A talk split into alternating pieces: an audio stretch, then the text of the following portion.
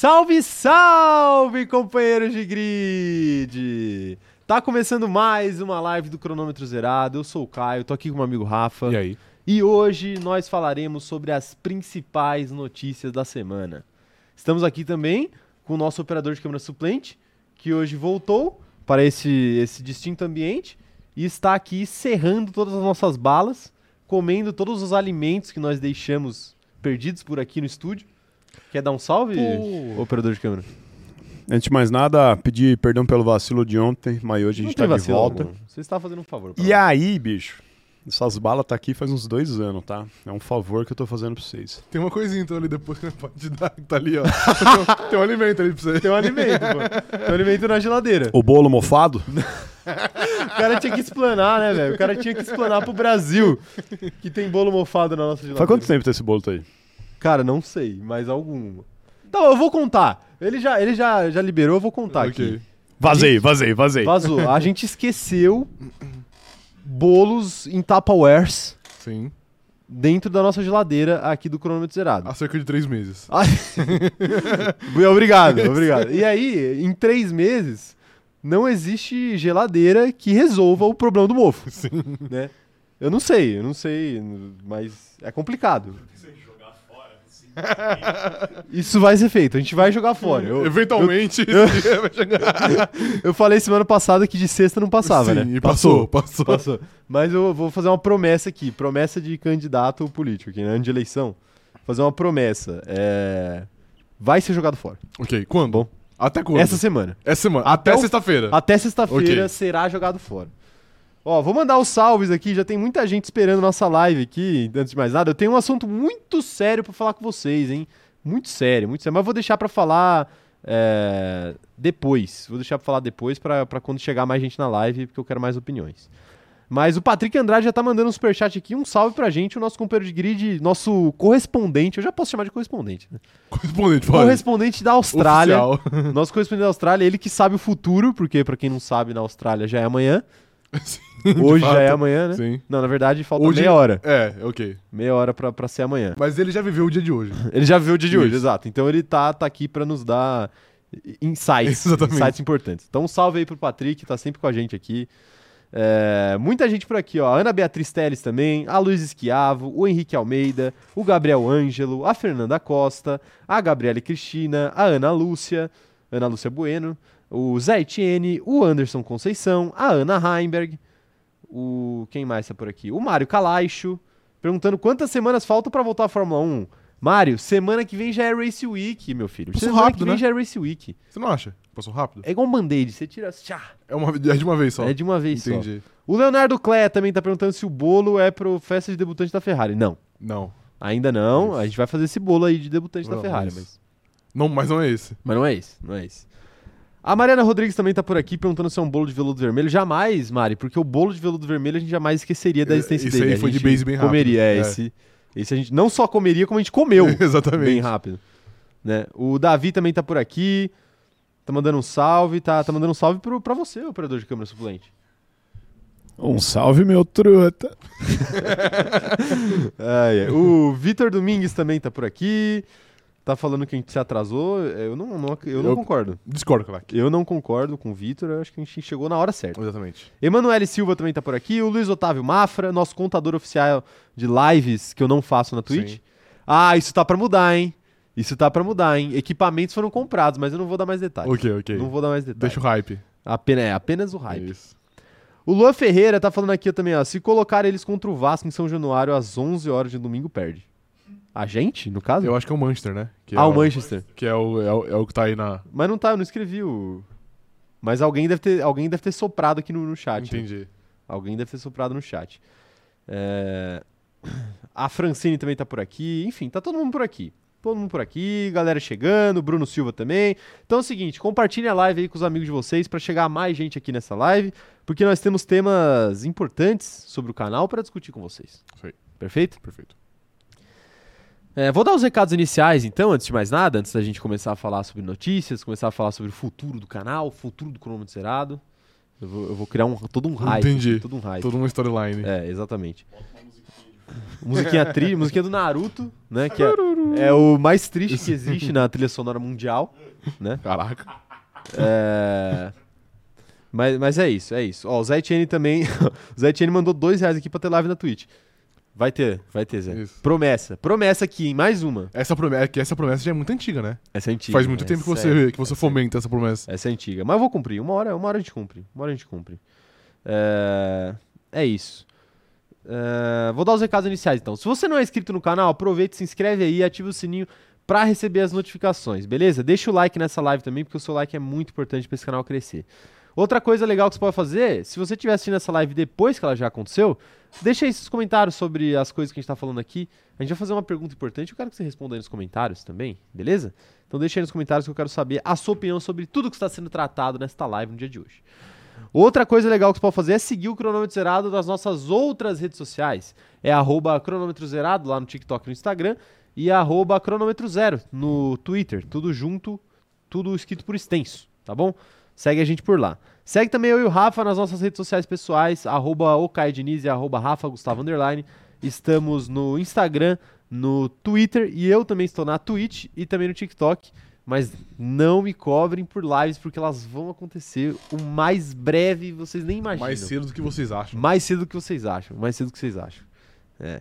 Já, eu já comprei equipamentos, estou mo- montando meu setup liveiro lá em casa, né? Pra não ter que ficar vindo até aqui pra fazer live. Sim. É muito longe Muito casa. longe isso, de fato. Mas. Vai ter live, vai ter live. Uma hora vai ter live. O que mais que eu tenho pra de recado pra dar? Grupo no Facebook, hein? Acesse o link na descrição pra entrar no nosso grupo do Facebook. E outra coisa importante é. O que mais que a gente tem de coisa importante? Spotify. Spotify, tá aí. Spotify. Se você estiver ouvindo a gente pelo Spotify, não esquece de deixar cinco estrelas pra gente por lá, beleza?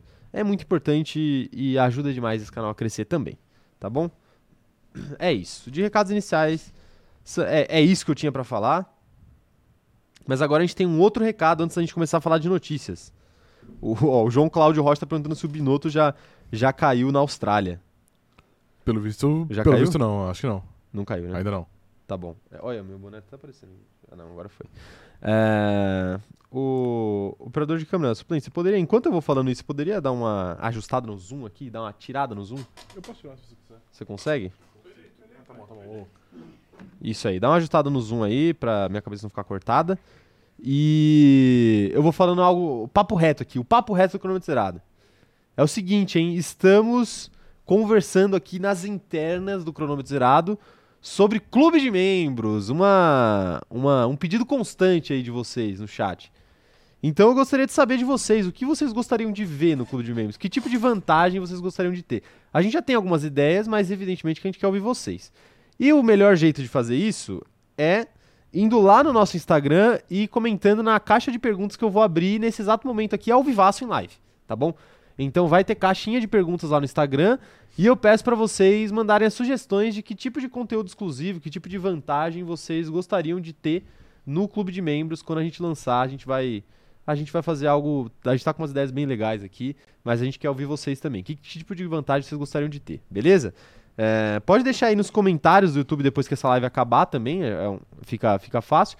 Só peço para não deixar no, no chat aqui, porque no chat fica mais difícil a gente encontrar, né? Se deixar no Instagram a gente consegue ver depois que a caixa de pergunta fechar, depois que o story acabar, e se deixar nos comentários do YouTube aqui a gente também consegue, a gente também consegue ver, beleza? Então eu vou abrir a caixa de perguntas agora, Ao vivaço. ao vivaço, e os de verdade vão lá, vão lá dar sugestões, tá bom? Os de verdade. Quem é Os de de verdade verdade. sabe quem é de mentira? Sabe? Ok. Os de verdade eu sei quem são, tá bom? Aqui, ó, estamos, estamos de olho em vocês. Estamos de olho em vocês.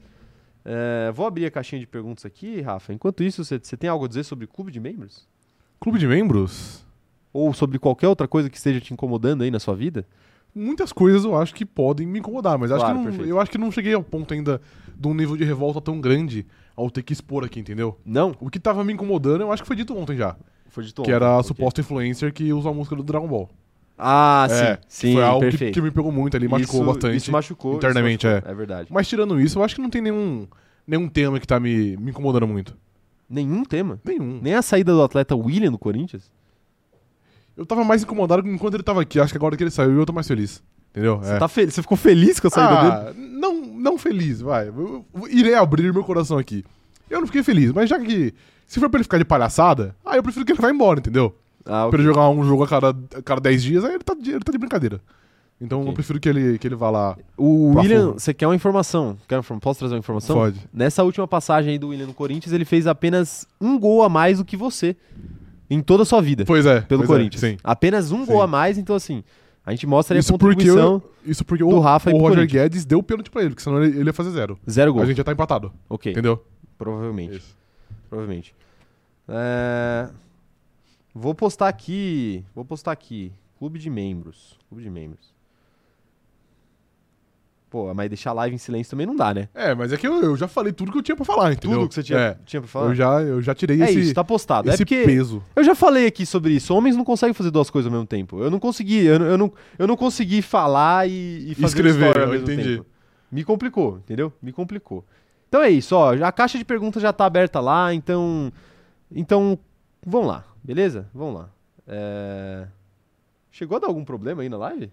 Não. Ah, que estranho, eu acho que foi, foi meu celular aqui mesmo, então. É, beleza, é isso.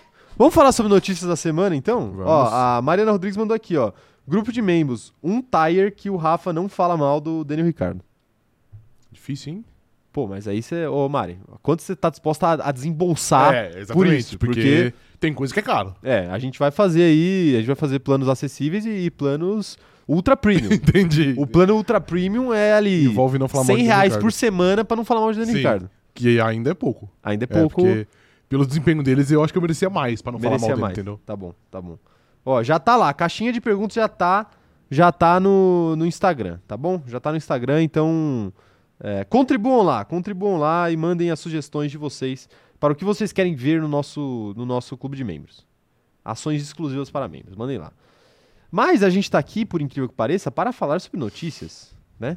Sim. Sobre as notícias que abalaram a semana da Fórmula 1 e apesar de estarmos em tempos de férias, temos muitas notícias. É, porque as, as notícias não param nunca, né? Não param. É, exatamente. Não param. E algumas notícias são quase uma continuação de notícias que já aconteceram. Ok. É o caso dessa primeira notícia do dia, do dia de hoje. Minha dicção aqui foi pro espaço. Foi de base. Mas vamos lá. Christian Horner afirma: Vettel escolheu a hora certa para se aposentar. Chefe da Red Bull e alemão conquistaram junto quatro campeonatos de pilotos e de construtores entre 2010 e 2013. Tá aí o Christian Horner opinando sobre a aposentadoria de Sebastian Vettel ou até dando uma força, né, Uhum. para a decisão do seu do seu alemão preferido. Dá para dizer isso? Dá para dizer que o Acho que dá, dá. Pra dizer, né? Não Tá. é o europeu porque é o Max Verstappen. Exatamente, mas o alemão é. O alemão é, É, deve ser. O alemão deve ser. É, O Horner ainda falou o seguinte, ó, conseguimos grandes coisas juntos e por ter visto o Seb crescer, transformar-se de um menino em um jovem adulto, posso afirmar que ele é um cara com muitos princípios. Vettel tem crenças muito fortes. Vimos isso nos últimos estágios de sua carreira, já que ele está defendendo coisas pelas quais se sente apaixonado e com razão. Sua família é importante para ele. Vettel é um homem muito reservado e por isso estou muito feliz em ver que ele se tornou um Instagrammer recentemente. Instagrammer. Ó, deu- aproveitou pra dar uma zoada no Vettel ainda. aproveitou pra dar uma zoada. Mas é isso, ó. Ele ainda falou que com o fim da carreira do Vettel na Fórmula 1, tenho certeza que tem muita coisa que ele deseja fazer na vida. Não tenho dúvidas que o Seb vai continuar fazendo grandes feitos. Vai ser triste não ter ele por perto, mas acho que esse é o momento certo pra ele. Não é legal ver ele correndo no meio do grid. Ele não merece estar lá e por isso acho que é o momento certo pra dizer agora chega. E aí? É o momento certo de parar porque ele merece mais do que o carro que a Aston Martin tem a oferecer? Cara, eu acho que sim. Acho que meu mano Christian Horner, mais uma vez, aí tá certo. Raramente ele erra. Raramente. Raramente ele erra. Dá takes errados. Não, não- nunca, nunca fez. Eu acho que é, porque o Vettel ele tava, ele tava chegando num- em um estágio que ele já não tinha. Ele já não tem, na verdade, né? Desempenhos tão bons. E o carro, a gente sabe que é uma grandíssima porcaria, né? Então, eu acho que é muito melhor que ele Bem saia. colocado. Bem colocado. Ele saia enquanto a imagem. Não que a imagem dele ia ficar arruinada caso o carro dele. caso o carro piore. Mas seria muito triste a gente ter uma última impressão do Vettel similar ao que foi a última impressão do Kimi, por exemplo. Que o Kimi tinha um carro muito pior do que o Vettel tem hoje. Aham. Então o Kimi raramente brigava por pontos. Ele só brigava por pontos quando acontecia algo muito, muito extraordinário. Então eu acho que é muito melhor que ele saia agora e que ele saia relativamente por cima, apesar de não ser por cima de fato, Sim. do que esperar ele bater no fundo do poço pra depois ele aposentar. É, é um, é um bom ponto. É uma, bo- é uma boa forma de pensar. Tipo, você não, não esperar ele correr na Williams, tá ligado? Exatamente, Tipo, isso. Ficar em último toda a corrida, né? Isso. Apesar de que a Aston Martin meio que já quase ofereceu isso pra ele em dado momento dessa temporada aqui, Sim. né? Mas, mas aí deu uma melhorada e voltou meio que ao padrão do que era a Aston Martin, né? Uhum. É, assim. é, eu acho que existe uma, existe uma, uma questão discutível aqui. Que é? Essa, esse papo de ele merece mais. Hum, Assim, considerando a carreira dele, considerando a pessoa que ele é, a simpatia que a gente tem por ele, ele realmente merece mais. Isso é óbvio. É Uhum. um cara muito legal, todo mundo gosta do Vettel. Isso não, não tá em discussão. Mas a pergunta que eu te faço, e aproveito para estender para os companheiros de grid, então já vão mandando aí no chat que eu quero saber a opinião de vocês. A pergunta que eu faço para você é a seguinte: é, o Vettel, tecnicamente, hoje, ele merece realmente um carro melhor do que o que ele tem? Ou ele, pelo nível que ele tem apresentado nos últimos anos, é isso que um piloto que não tivesse o nome dele, mas tivesse a, a mesma habilidade técnica do momento, receberia? Entendi. Entendeu a questão? Entendi. Cara, é uma situação bem complicada. Mas eu. Eu me arrisco a dizer. Eu, pô, agora eu fui pego desprevenido aqui. Foi pego desprevenido. Mas eu me arrisco a dizer que eu acho que ele merecia um pouco mais, sim. Não muito, porque eu acho que de fato o desempenho dele já. Veja- Merecia mais, mas, Mas não, não muito. Mas não não, muito, muito, não não um muito. pouquinho. Não, porque a gente sabe que o, O desempenho, operador de câmera suplente é o cara que mais se diverte aqui de toda a live. né? o, o desempenho dele já não tava um primor e cada vez menos e, e cada vez era menos recorrente a gente ver uma atuação de gala de Sebastian Vettel. Sim. Mas ao mesmo tempo, pelo nível que ele tem, eu acho que tem pilotos hoje que apresentam igual ou menos que o Vettel e tem carros melhores. Mário Rodrigues vai me, vai me perdoar aqui, mas Dani Ricardo merecia mais uma Aston Martin do que o Vettel. Hoje. Acho justo. Eu acho que o Vettel merecia mais o assento do Daniel Ricardo e o Daniel Ricardo merecia mais o assento do Vettel. Se a Exatamente. gente fosse colocar por, pelo Por que tem apresentado. é. Isso. E porque eu também acredito que o, o Vettel, no lugar do, do Ricardo, ele renderia mais Uhum, eu também. na McLaren. Sim. Né? É, putz, seria, seria legal se tivesse uma reviravolta e o Vettel fosse parar na Alpine, né? Seria de fato. Eu acho que Alpine talvez seja até demais, né? Pro Vettel. Talvez seja o teto. O teto. O teto. Tipo O assim. teto. Mais do que isso é exagero. Exatamente, mas que isso é muito já. É, ok. Faz sentido, faz sentido. É, a é a quarta do, do campeonato. Uhum. É, eu acho que ele, ele travaria brigas interessantes com o Ocon. Não sei se ele ganharia, acho que até que sim. Acho Aham. até que ele ficaria na frente do Ocon. Mas, mas a questão não é nem ele em si. A questão é, é quem que poderia estar lá ao invés dele, entendeu? Sim. Eu acho que é meio isso que eu, que eu acabo pensando. Tipo, pô, esse assento da Alpine é um bom assento. Então, tipo, eu imagino que eu gostaria mais de ver um cara mais jovem com muito potencial, tipo o Aham. Pierre Gasly. Eu acho que é um assento que seria legal pro Pierre Mais Gasly. interessante. Eu acho que é um assento que seria legal, eu pensar pra outro prospecto aí. Piastri. Pro Nick DeVries, não, não, aí não. aí não, aí não. Pro Piastri, evi- evidentemente, é que agora ele vai pra outro que é mais ou menos equivalente, então vai ficar elas por elas. Mas. Mas. Até, sei lá. Até talvez olhando do ponto de vista da- de uma tentativa de redenção, até do Daniel Ricardo. Aham. Eu acho que seriam histórias mais interessantes do que você ter o Vettel ali, De fato, eu acho também. né? Sim. Um cara que meio que já, já passou a régua na carreira, né? Já foi, já foi. Ele já passou a régua na carreira, não tem jeito. É, mandem aí mensagens. E aí, o que vocês acham? O Vettel, o Vettel merecia mais mesmo? Já tava na hora de parar? O que que vocês acham da situação do Vettel? Saúde. Pô, acho que eu nunca tinha espirrado em live, né? Acho que. Acho Mas que deu não. pra ouvir, né? Acho que sim, acho que sim, uma vez. Sim. Uma vez sim. Ok. Eu tenho um problema, eu, tenho, eu tô até com medo aqui, que eu tenho um problema que quando eu começo a espirrar é difícil parar. Ok. Mas, né, qualquer coisa você vai ler as mensagens do nosso companheiro Ok, de tá? Já tudo bem. se prepare aí. Tudo bem, tudo bem. É, vou dar, uma, vou dar uma seguradinha no ar, mas a gente vai ter que morrer de calor, né? É, desculpa aí quem tá ouvindo o, o ASMR de fungada, né? O Vinícius Pereira tá falando aqui, ó, o Vettel está entre o oitavo e décimo melhor piloto do grid atualmente, então ele merecia um carro um pouco melhor. Mas o carro da Aston Martin não é tipo isso, entre oitavo e décimo? É, é ali que ele fica, quase sempre. Vai, não, mentira, vai. Décimo, entre décimo segundo e décimo. Dez- E É. às vezes vigésimo. É, ok. Eu acho que ele merecia. É, eu não sei. O, o- Vettel fica entre oitavo e décimo ali quando ele tá no, Prime. Tem isso. Entendeu? também. Tem esse detalhe também. A média é. Eu, eu acho que a média é 12 até 15. Décimo segundo até décimo quinto. É, por aí.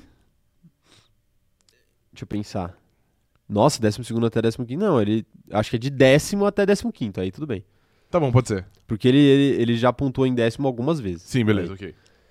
É, o Luiz Donato falando, bom dia, amigos. Desculpa o atraso, porque a faculdade tomou um tempo maior da minha manhã. A gente aqui pede desculpa por atrapalhar a sua faculdade. Exatamente, isso. não é? A gente com certeza atrapalha a faculdade do Luiz. Não, o Luiz tá sempre com a gente. Luiz, você não precisa pedir desculpa jamais. Jamais. A Beatriz Paul falando aqui, ó.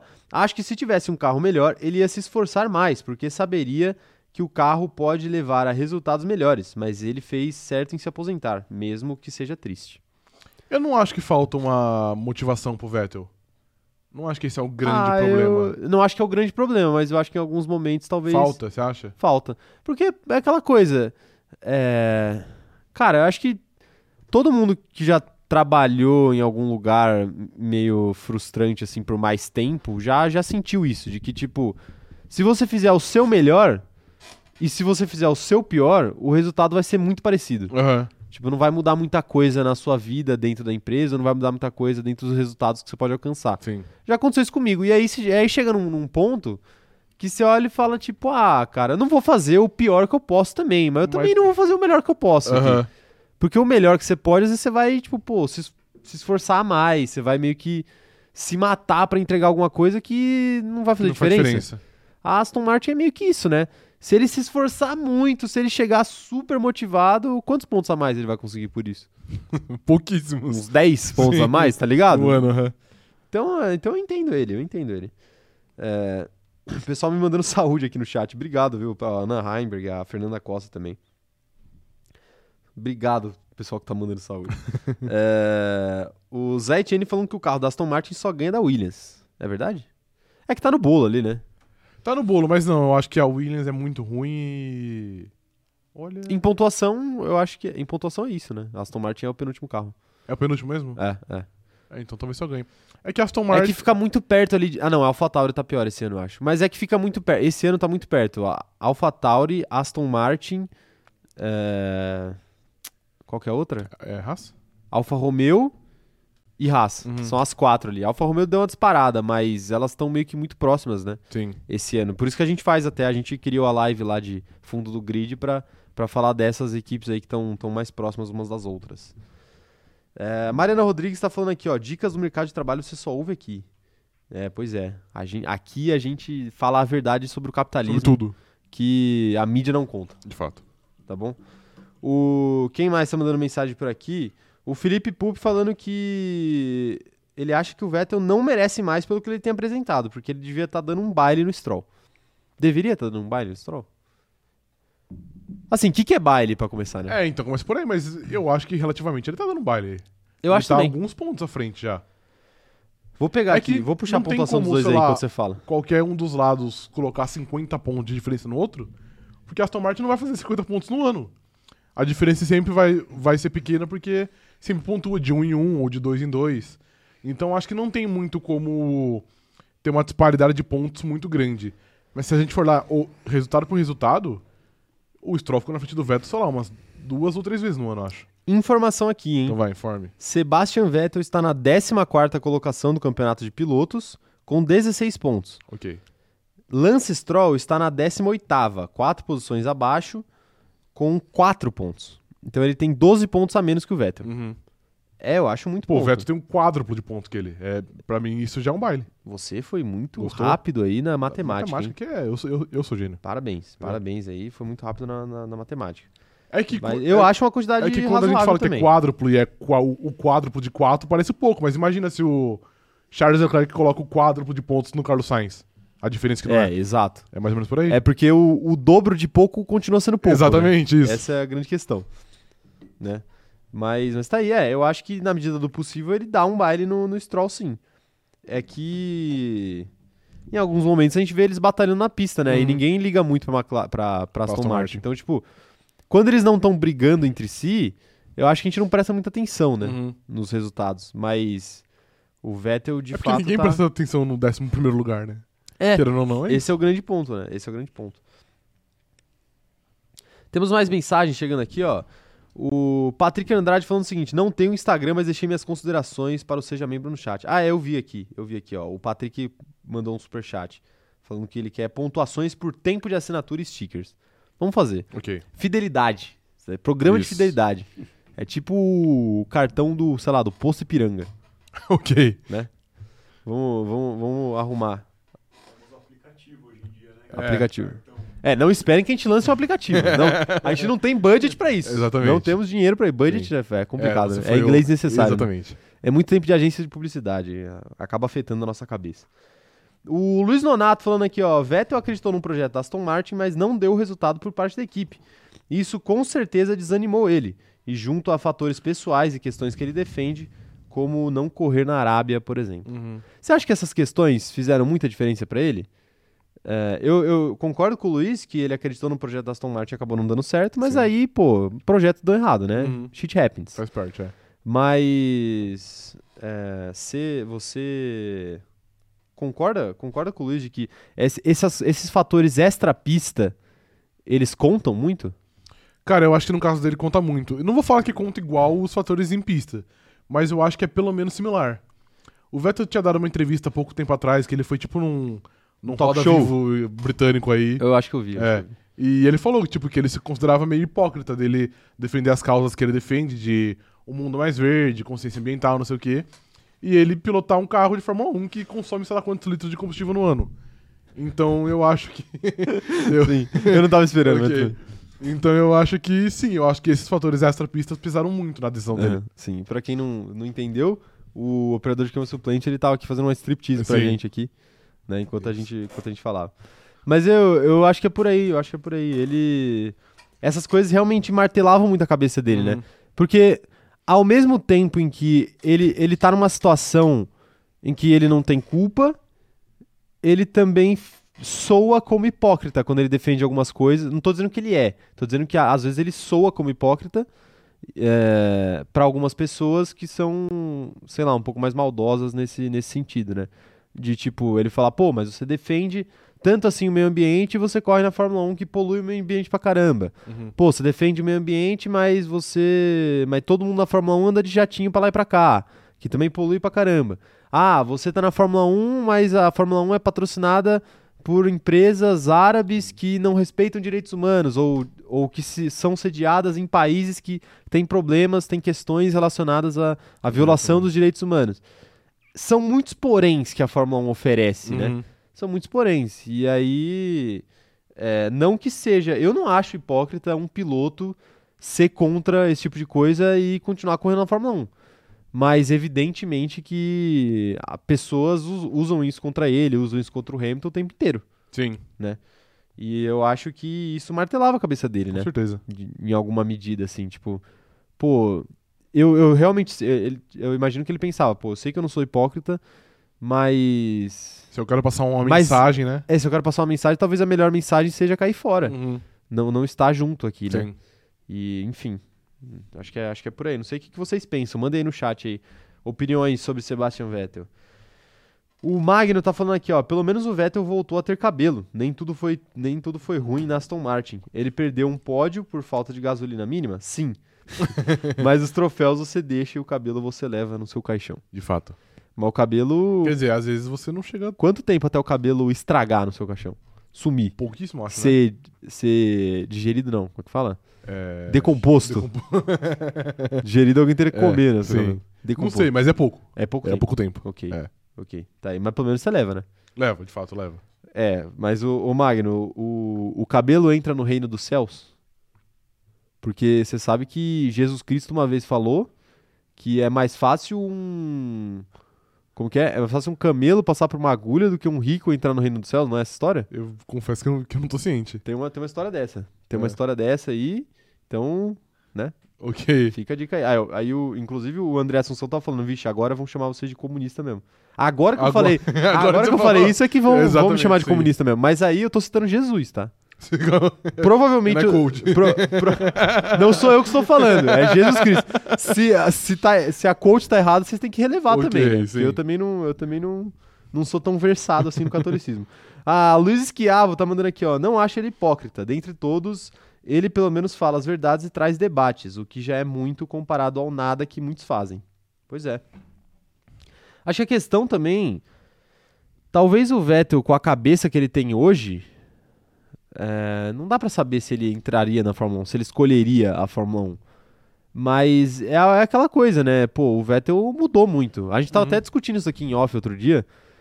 Como é, é legal, como é legal ver o quanto o que, que o Vettel era quando ele entrou na Fórmula 1 e o que, que o Vettel se tornou quando ele saiu da Fórmula 1. Ou melhor, agora que ele está saindo, né? Ele não saiu ainda.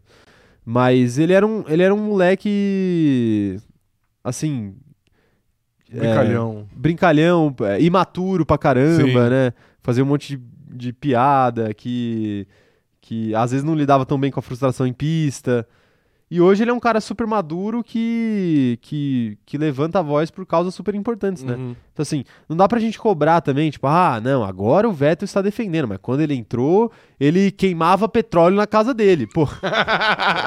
Pô, ele não fazia isso, mas, pô, 10 anos atrás, quem era o Vettel 10 anos atrás, tá ligado? Uma pessoa diferente. O, o que era o mundo 10 Sim. anos atrás também? O que era o mundo em 2012, quando ele ganhou seu, seu último título de. 13. É, penúltimo título de construtores, né? O que era o mundo na, na primeira temporada do Vettel na Fórmula 1 era outra coisa. Era outra coisa. E a gente tem, tem, mesmo que, tem mesmo que mudar de opinião, tem mesmo que crescer e fazer as coisas diferentes, né? É, tem mais me- mensagem aqui, ó. A Mariana Rodrigues falando aqui, ó. É mais fácil um camelo entrar pelo buraco de uma agulha do que um rico entrar no reino dos céus. Jesus Cristo. JC, ok, beleza. É isso, ô Mário, você está me corrigindo, né? Espero que você esteja me corrigindo. É, é essa frase mesmo. Foi isso que tem, tem, tem filmado. Jesus Cristo falando isso. Senão, porque você sabe que. E nem vídeo dá pra confiar mais hoje em dia. Não dá, porque tem deepfake. Tem deepfake. Tem dá pra fazer uma deepfake de Jesus Cristo. eu vim falando nisso, inclusive. Eu não sei se eu deveria entrar por esse caminho, mas falando nisso, outro dia eu vi que. Muito medo, vai. um quadro de Jesus Cristo que parecia uma mistura de Arrascaeta e goleiro Castro. Eu vi, eu, eu vi Você isso viu? ontem. Eu vi isso ontem. Você viu isso ontem? Vi, vi. E- o cara tá morrendo ali. E eu concordo, realmente. Alguém tem essa quadro- imagem fácil pra me mandar no. Eu vou ter que WhatsApp, buscar nos cara. arquivos aqui. Se alguém tiver, mande Pô, pra gente Por aí. favor, vai. Eu Mas, preciso o... agora isso. Mas se você parar pra pensar, eu não diria que todo, toda a imagem de Jesus Cristo parece o Arrascaeta e o goleiro Castro. Contra Cássio. É, mas, mas aquela parecia Eu, muito. não, aquela parecia muito. Parecia bastante. Parecia muito. Parecia bastante. É, quem mais aqui, ó, tá, tá mandando mensagem? O Heitor Olir tá falando aqui, ó. O Vettel vai correr na Fórmula E e vai correr na Mercedes. Cara, é que eu acho que Eu ele acho que te- tem match aí. tem match. é Tem que eu match. acho que ele, que ele não vai continuar no automobilismo porque ele falou também muito sobre, além dessas questões extra-pista, ele fala muito sobre acompanhar o processo de crescimento dos filhos. Sim. Então eu acho que ele não tá disposto a ficar, tipo, um ano fora de casa, correndo em 20 países diferentes. Então eu acho que ele não vai. Quantas provas tem a Fórmula E, você sabe? Eu vi ontem, eu acho que eram 16 ou 17. É, é bem menos do que a Fórmula 1. É bem menos, mas também não é tão menos assim, vai. Ah, é, quase 10 a menos. Fórmula 1 tem 22, era pra ter 23. É, ok. São Mas ainda- 7, 7 não. É, 7 é menos. Mas ainda assim é um número razoável. Não, é um número razoável. é um Então número eu, razoável. eu, eu não acho que ele, vai, que ele vai fazer isso. Mas pelo, pelo que ele passa, pela, pelo, pela toda, a toda a mensagem que ele, que ele luta, que ele quer passar, eu acho que a Fórmula E seria um ótimo canal pra ele. Seria, seria. Eu acho que seria ótimo pra Fórmula E, inclusive. Também, Porque com certeza. É um nome a- desse tamanho, né? A curiosidade que ia atrair da galera de ver o Vettel na Fórmula E, eu acho que Uhum. seria razoável. Sim. Seria razoável. Talvez ele, ele acabe. Se ele não quer se comprometer a longo prazo, né? Longo prazo. Longo não, né? Um ano não seria longo prazo, mas sei lá, médio prazo. Acho que ele, ele poderia cair pre, pros lados daquela da Extreme E também. Extreme E, que é o rally, Elétrico. rally elétrico, né? Isso. Mas aí é algo que com certeza teria muito menos mídia, não seria tão acompanhado, Uhum. tem muito menos etapa também. Sim.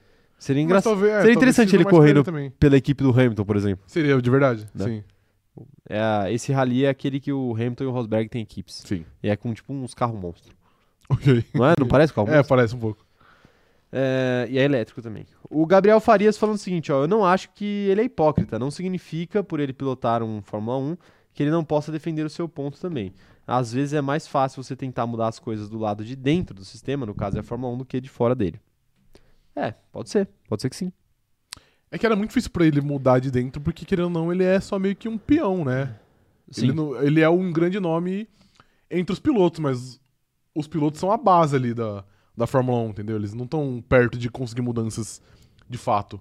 É, realmente. Mas o, o que eu acho que ele quis dizer é que, assim, uma declaração de um piloto, por exemplo, Repercute muito, sim. repercute muito mais dentro da Fórmula 1 do que uma declaração de um ex-piloto. Uhum, com, certeza. Apesar de que a gente tem ex-pilotos aí e, consultores de equipe que Que são showtime, né? são showtime e toda vez que eles falam a galera para pra ouvir, porque sempre vem besteira.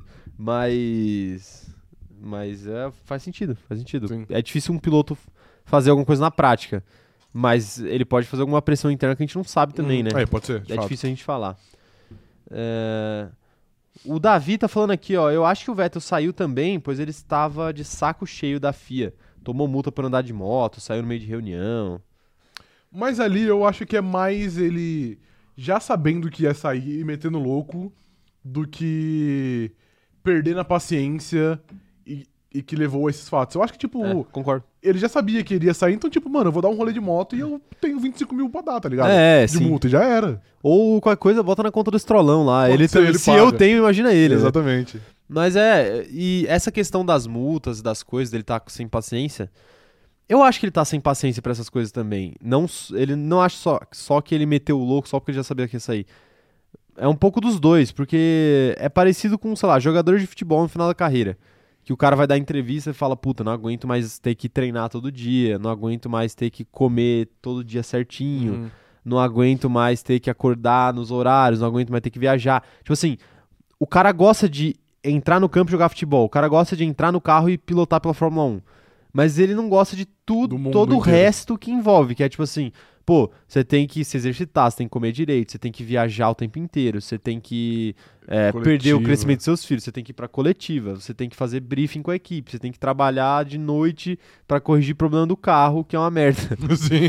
Você tem que é, ficar aguentando puniçãozinha porque você pegou uma moto, sabe? Uhum. É esse tipo de coisa que o cara o cara realmente fica de saco cheio. Mas Sim. aí, a partir do momento em que ele já sabe que ele vai sair, aí ele fala, ah, Aí abraço. aí abraço, né? Sim. Aí pode, bota, bota na minha conta lá. Já era. A, a placa que tá na frente é igual a placa que tá de trás. É só anotar aí, já era.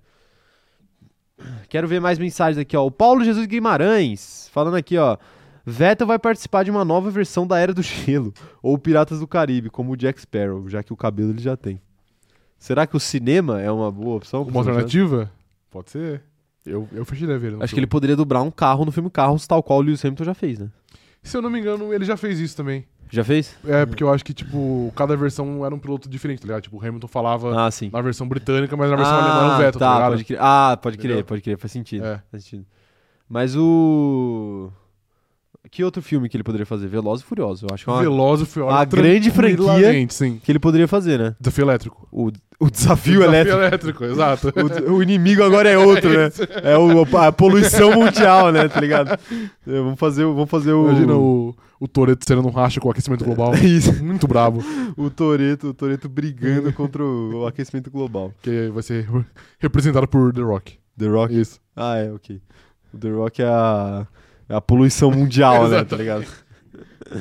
Não tem como dar errado Não esse. tem, não tem. Ó, o roteiro já tá aí, ó. Quem, quem, quiser, quem quiser roubar a ideia, a gente deixa. Eu não quero nem direito autoral, eu só quero que saia do papel, Ok. tá bom? O Félix falando o seguinte, ó. Será que quando um piloto foca nos assuntos fora de pista, eles estão mais próximos da aposentadoria?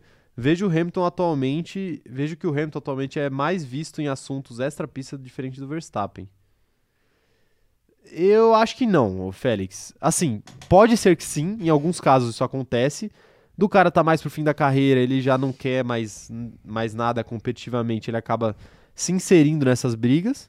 Mas existe gente também que desde o começo da carreira já lida com esse tipo de coisa. Assim, é difícil a gente ver isso- um cara se posicionar tanto desde o dia 1 da carreira. Mas desde o começo da carreira a gente tem alguns pilotos aí. E eu acho que a tendência é que cada vez mais isso aconteça, com mais frequência. Por exemplo, Lando Norris. É um cara que sempre se posiciona quando o assunto é saúde mental. Uhum. E ele é um cara muito novo na Fórmula 1 ainda. Então, assim, antes dele já estar mais consolidado, agora ele tem um contrato longo, agora a gente já sabe que ele é um grande prospecto aí e que ninguém vai deixar ele sair da Fórmula 1 de graça, assim. Mas. Antes disso, ele já se posicionava. Né? O Hamilton já se posiciona há algum tempo. E não dá pra dizer que o Hamilton nos últimos cinco anos não se posicionou, ou que nos, cinco- nos últimos cinco anos a gente ouviu mais falar do Hamilton por causa do extra pista do que por causa do dentro de pista. Porque ele ganhou cinco títulos, né? Uhum. Cinco não, né? É, se contar o ano passado, quatro. Mas. Então, então eu não acho que é assim. Eu acho que vai de perfil e vai de momento de carreira também. Alguns pilotos no começo da carreira preferem se, se fechar para essas questões, não, não opinar muito até estar mais consolidado. O próprio Vettel, que a gente falou aqui, no começo da carreira, ele também não se posicionava tanto. Sim. Né? É uma questão de maturidade. Mas eu não sei se é o perfil do Verstappen também se envolver nessas Uhum. questões. Pode ser que não seja. E aí, se não for o perfil dele se envolver, vai ser assim pro resto da Sim, carreira pra dele. sempre, é. Mais gente mandando mensagem aqui, ó. O Thiago Neves, que não é aquele, Ok. porque esse Thiago Neves aqui do nosso chat, o nosso companheiro de grid, ele tá sem H, Ok, beleza. né? E o Thiago Neves do Fala Zezé, Bom Dia Cara, ele tem H. Ele tem H, de fato. Isso. É, Ele tá falando aqui, foi o Alonso que, que fez em espanhol do filme Carros. Olha aí, tá vendo? Olha lá, o Vettel fez em alemão, fez em alemão e em italiano, porque ele devia estar pilotando pela Ferrari na Sim. época. E o Alonso fez em espanhol. Olha aí. Muito legal, né? Da hora. É, no filme do Buzz Lightyear, o, o Leclerc e o Sainz fizeram, fizeram uma partezinha. Eu não sabia. O Leclerc acho que fez em francês e o, e o Sainz Sainz em espanhol. Pode crer. É, agora, o que que eles dublaram no filme, eu não faço a menor ideia. não tenho- Não faço a menor ideia. O Vinícius Pereira falando que o Hamilton já foca nesses assuntos fora de pista faz muito tempo. Ele tá muito perto da aposentadoria por conta da idade mesmo. É, é isso aí. É isso aí. Ele tá Uhum. pensando em parar por causa da idade mesmo. O, a Gabriela Maff falando que isso daí é, é bônus e ônus. Qualquer emprego tem isso. Viver só agora não existe. O Vettel cansou e quer ficar com a família e tá ok. É isso. Ele, ele cansou de viver o ônus do, do- da profissão Sim. dele. E aí ele decidiu se aposentar. Uhum. É assim, né? Ele pode, né? Geralmente as pessoas não conseguem se aposentar, principalmente no Brasil. Mas Fica ele a crítica pode. social foda aí. Sim. Mas, mas ele pode se aposentar, então tem mais é que se aposentar mesmo. É, tem mais gente aqui, ó, mandando mensagem. O, o Magno tá mandando. que isso? Mag... Ó, ó, o nick do Magno dessa vez. Mudou, mudou, Mudou já. mais uma Ok. vez, claro, claro. Magno Wolf Jr., o filho do homem. Ok. Filho do filho de Toto Wolff, simplesmente filho de Toto Wolff. Sim. Vettel é a entidade mãe natureza. Veloz e Furiosos 12. Ele tá mandando o roteiro aqui. Entendi. Vettel é a entidade mãe natureza. Ele viaja no tempo para recrutar Toreto e a família para salvar o universo do aquecimento universal. Universal, ok. Não é global, Ok. não é só da Terra. É, É, o, o é universo do universo inteiro. Então eles dão marcha ré até voltar na Era Jurássica. É só assim que dá pra salvar o mundo? Perfeito. Voltar no tempo? Acho que sim. A gente já entrou num Acho que já entramos sim, mas é. complicado. Tem que desviar o meteoro, porque se o meteoro não vem, não mata os dinossauros, então não vai ter petróleo.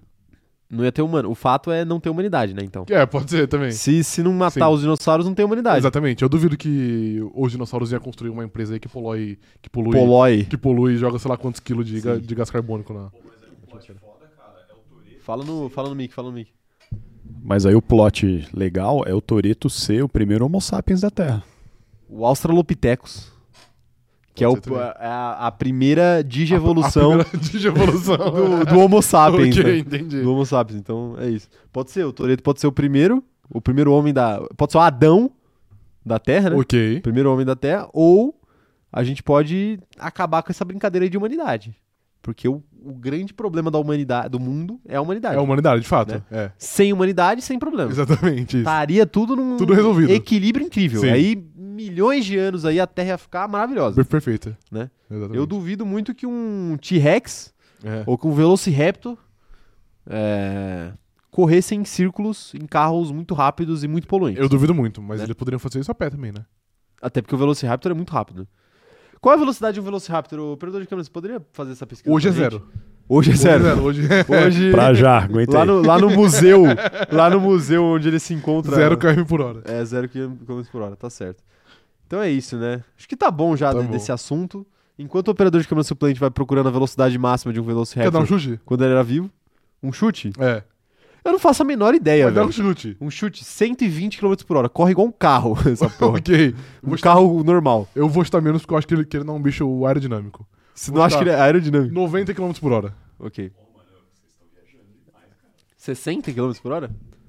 Velocidade máxima do Velociraptor mongoliensis, que seria tipo Olha lá. um basic, um basic Velociraptor. É, é o standard. É o standard, é a versão Cara, standard. 45 km por hora. 45? Pô. Ah, que bicho lerdo, o velho. Bolt. Ele Pô, não peita o Bolt. ele o não, ele aguenta. o Bolt. Ele não aguenta o Ele não Bolt, o velho. Ele não aguenta o Bolt, o Velociraptor, mano. O Bolt no Newton. Santos. Mas assim, você pensar que é, o, que, é o, que é o Bolt correndo atrás de você, que é a mesma velocidade mais É ou menos do verdade. Velociraptor, É um cara, pouco assustador. é assustador. É um pouco assustador. Mas dá pra tancar ele de bike, né? Na descida. Na descida. Na descida Na- na- na mas na descida ele é mais rápido também, né? Ele É. vai ser mais rápido. Mas acho que a bike é mais Mas rápida. você falou que esse era o standard. Qual que é o Velociraptor versão Premium? Mas você poderia, você poderia completar a história do, do Velociraptor versus, Oi. versus o, Uma trocação franca. o- ali, Ó, no Newton Santos. Uma trocação franca no Newton Santos. Especificamente no estádio Newton Newton Santos. Santos, E o exatamente. Zen Bolt, Usain 100 Bolt. metros rasos. Uou! Uou, exato. Uma E o lenda! Velociraptor, eu jogo 100zinho no Usain Bolt. 100 no 100 no- metros rasos. Se for 400 metros, eu acho que, eu acho que o Velociraptor tem mais chance. Quanto que é 10 metros por segundo em quilômetros por hora, você sabe? Obviamente não. Pô, porque o, o Bolt chegou nisso, né? Ele chegou em 10 metros por segundo. já, já. Mano, ó, vamos, Que ele vamos fe- lá. ele fez vamos 100 lá, vamos lá, km por vamos lá. Porque ele fez 100 metros rasos em menos de 10 segundos. É, sim. Eu acho que Vai lá, vai lá. 36. Seguinte, rapidão. ó. Velociraptor Premium. O Velociraptor Premium, cara, é conhecido como aqui, ó, segundo nosso amigo Google, é o Compsognathus. É, uma- Ok. é tipo um mini Velociraptor, assim, né, escalinha reduzida. Ele Ah, chega é- a 64 km por hora. 64? 64. Ele é mini, tipo, quanto de, de altura que a gente tá falando aí? Um pato. Um pato? claro que não, mano. Como é que ele, essa, essa porra é o tamanho de um pato? Tipo assim, dá pra dar uma bica Mano, nele? um avestruz, um avestruz. Porra! É, tamanho de um avestruz essa porra. tá bom. aí- não dá pra dar uma bica aí nele. Não, Não, não, dá pra não dar uma bica não nele. dá. É, Menor é, avestruz dá, imagina no Velociraptor. não, não dá, não dá, não dá, não dá. O avestruz ia quebrar nós de, de porrada. Ia Imagina quebrar. o Velociraptor. velho. Sim. Chega, né? Ok. Você, Tá você bom. foi útil. Você foi muito O, o útil. operador de câmera, ele cumpriu o seu, seu papel aqui grandemente, cara. Ele vai, ele vai nos deixar por hoje, mas é isso, Sim. né? Tá bom. Tá bom. O pessoal tá falando aqui sobre as velocidades aqui do, do Velociraptor aqui, ó. É, é isso daí, rapaziada. Em Muito rápido, mas não é o Bolt. de- Não é o Bolt, né? E digo mais, se pôr num- numa piscina, não é o Phelps também. Pô, mas aí, aí você tem que comparar com os, os aquáticos, Tem, né? tem que tirar ele da, da zona de conforto. Tirar da zona de Isso. conforto. A zona de... E por que, que tem que deixar o Michael Phelps na zona de conforto? Ele fez mais pela sociedade.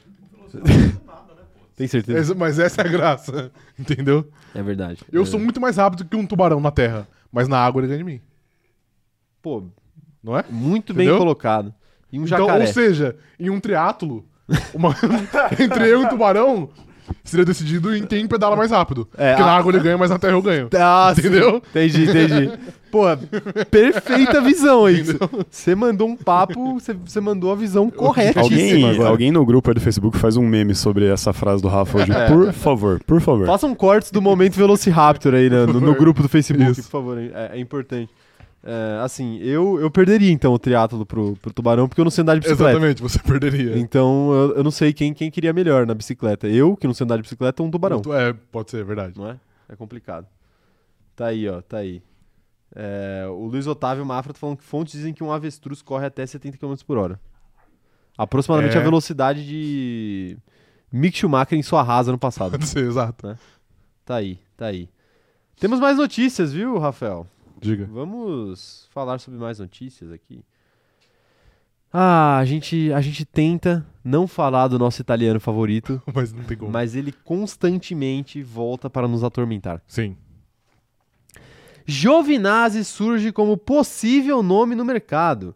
Antes de qualquer movimento, no entanto, é preciso que o caso Piastri Ricardo seja desvendado. Tá aí, temos temos muitos muitas lugares vazios aparecendo aí na Fórmula. Muitos não, né, mas alguns.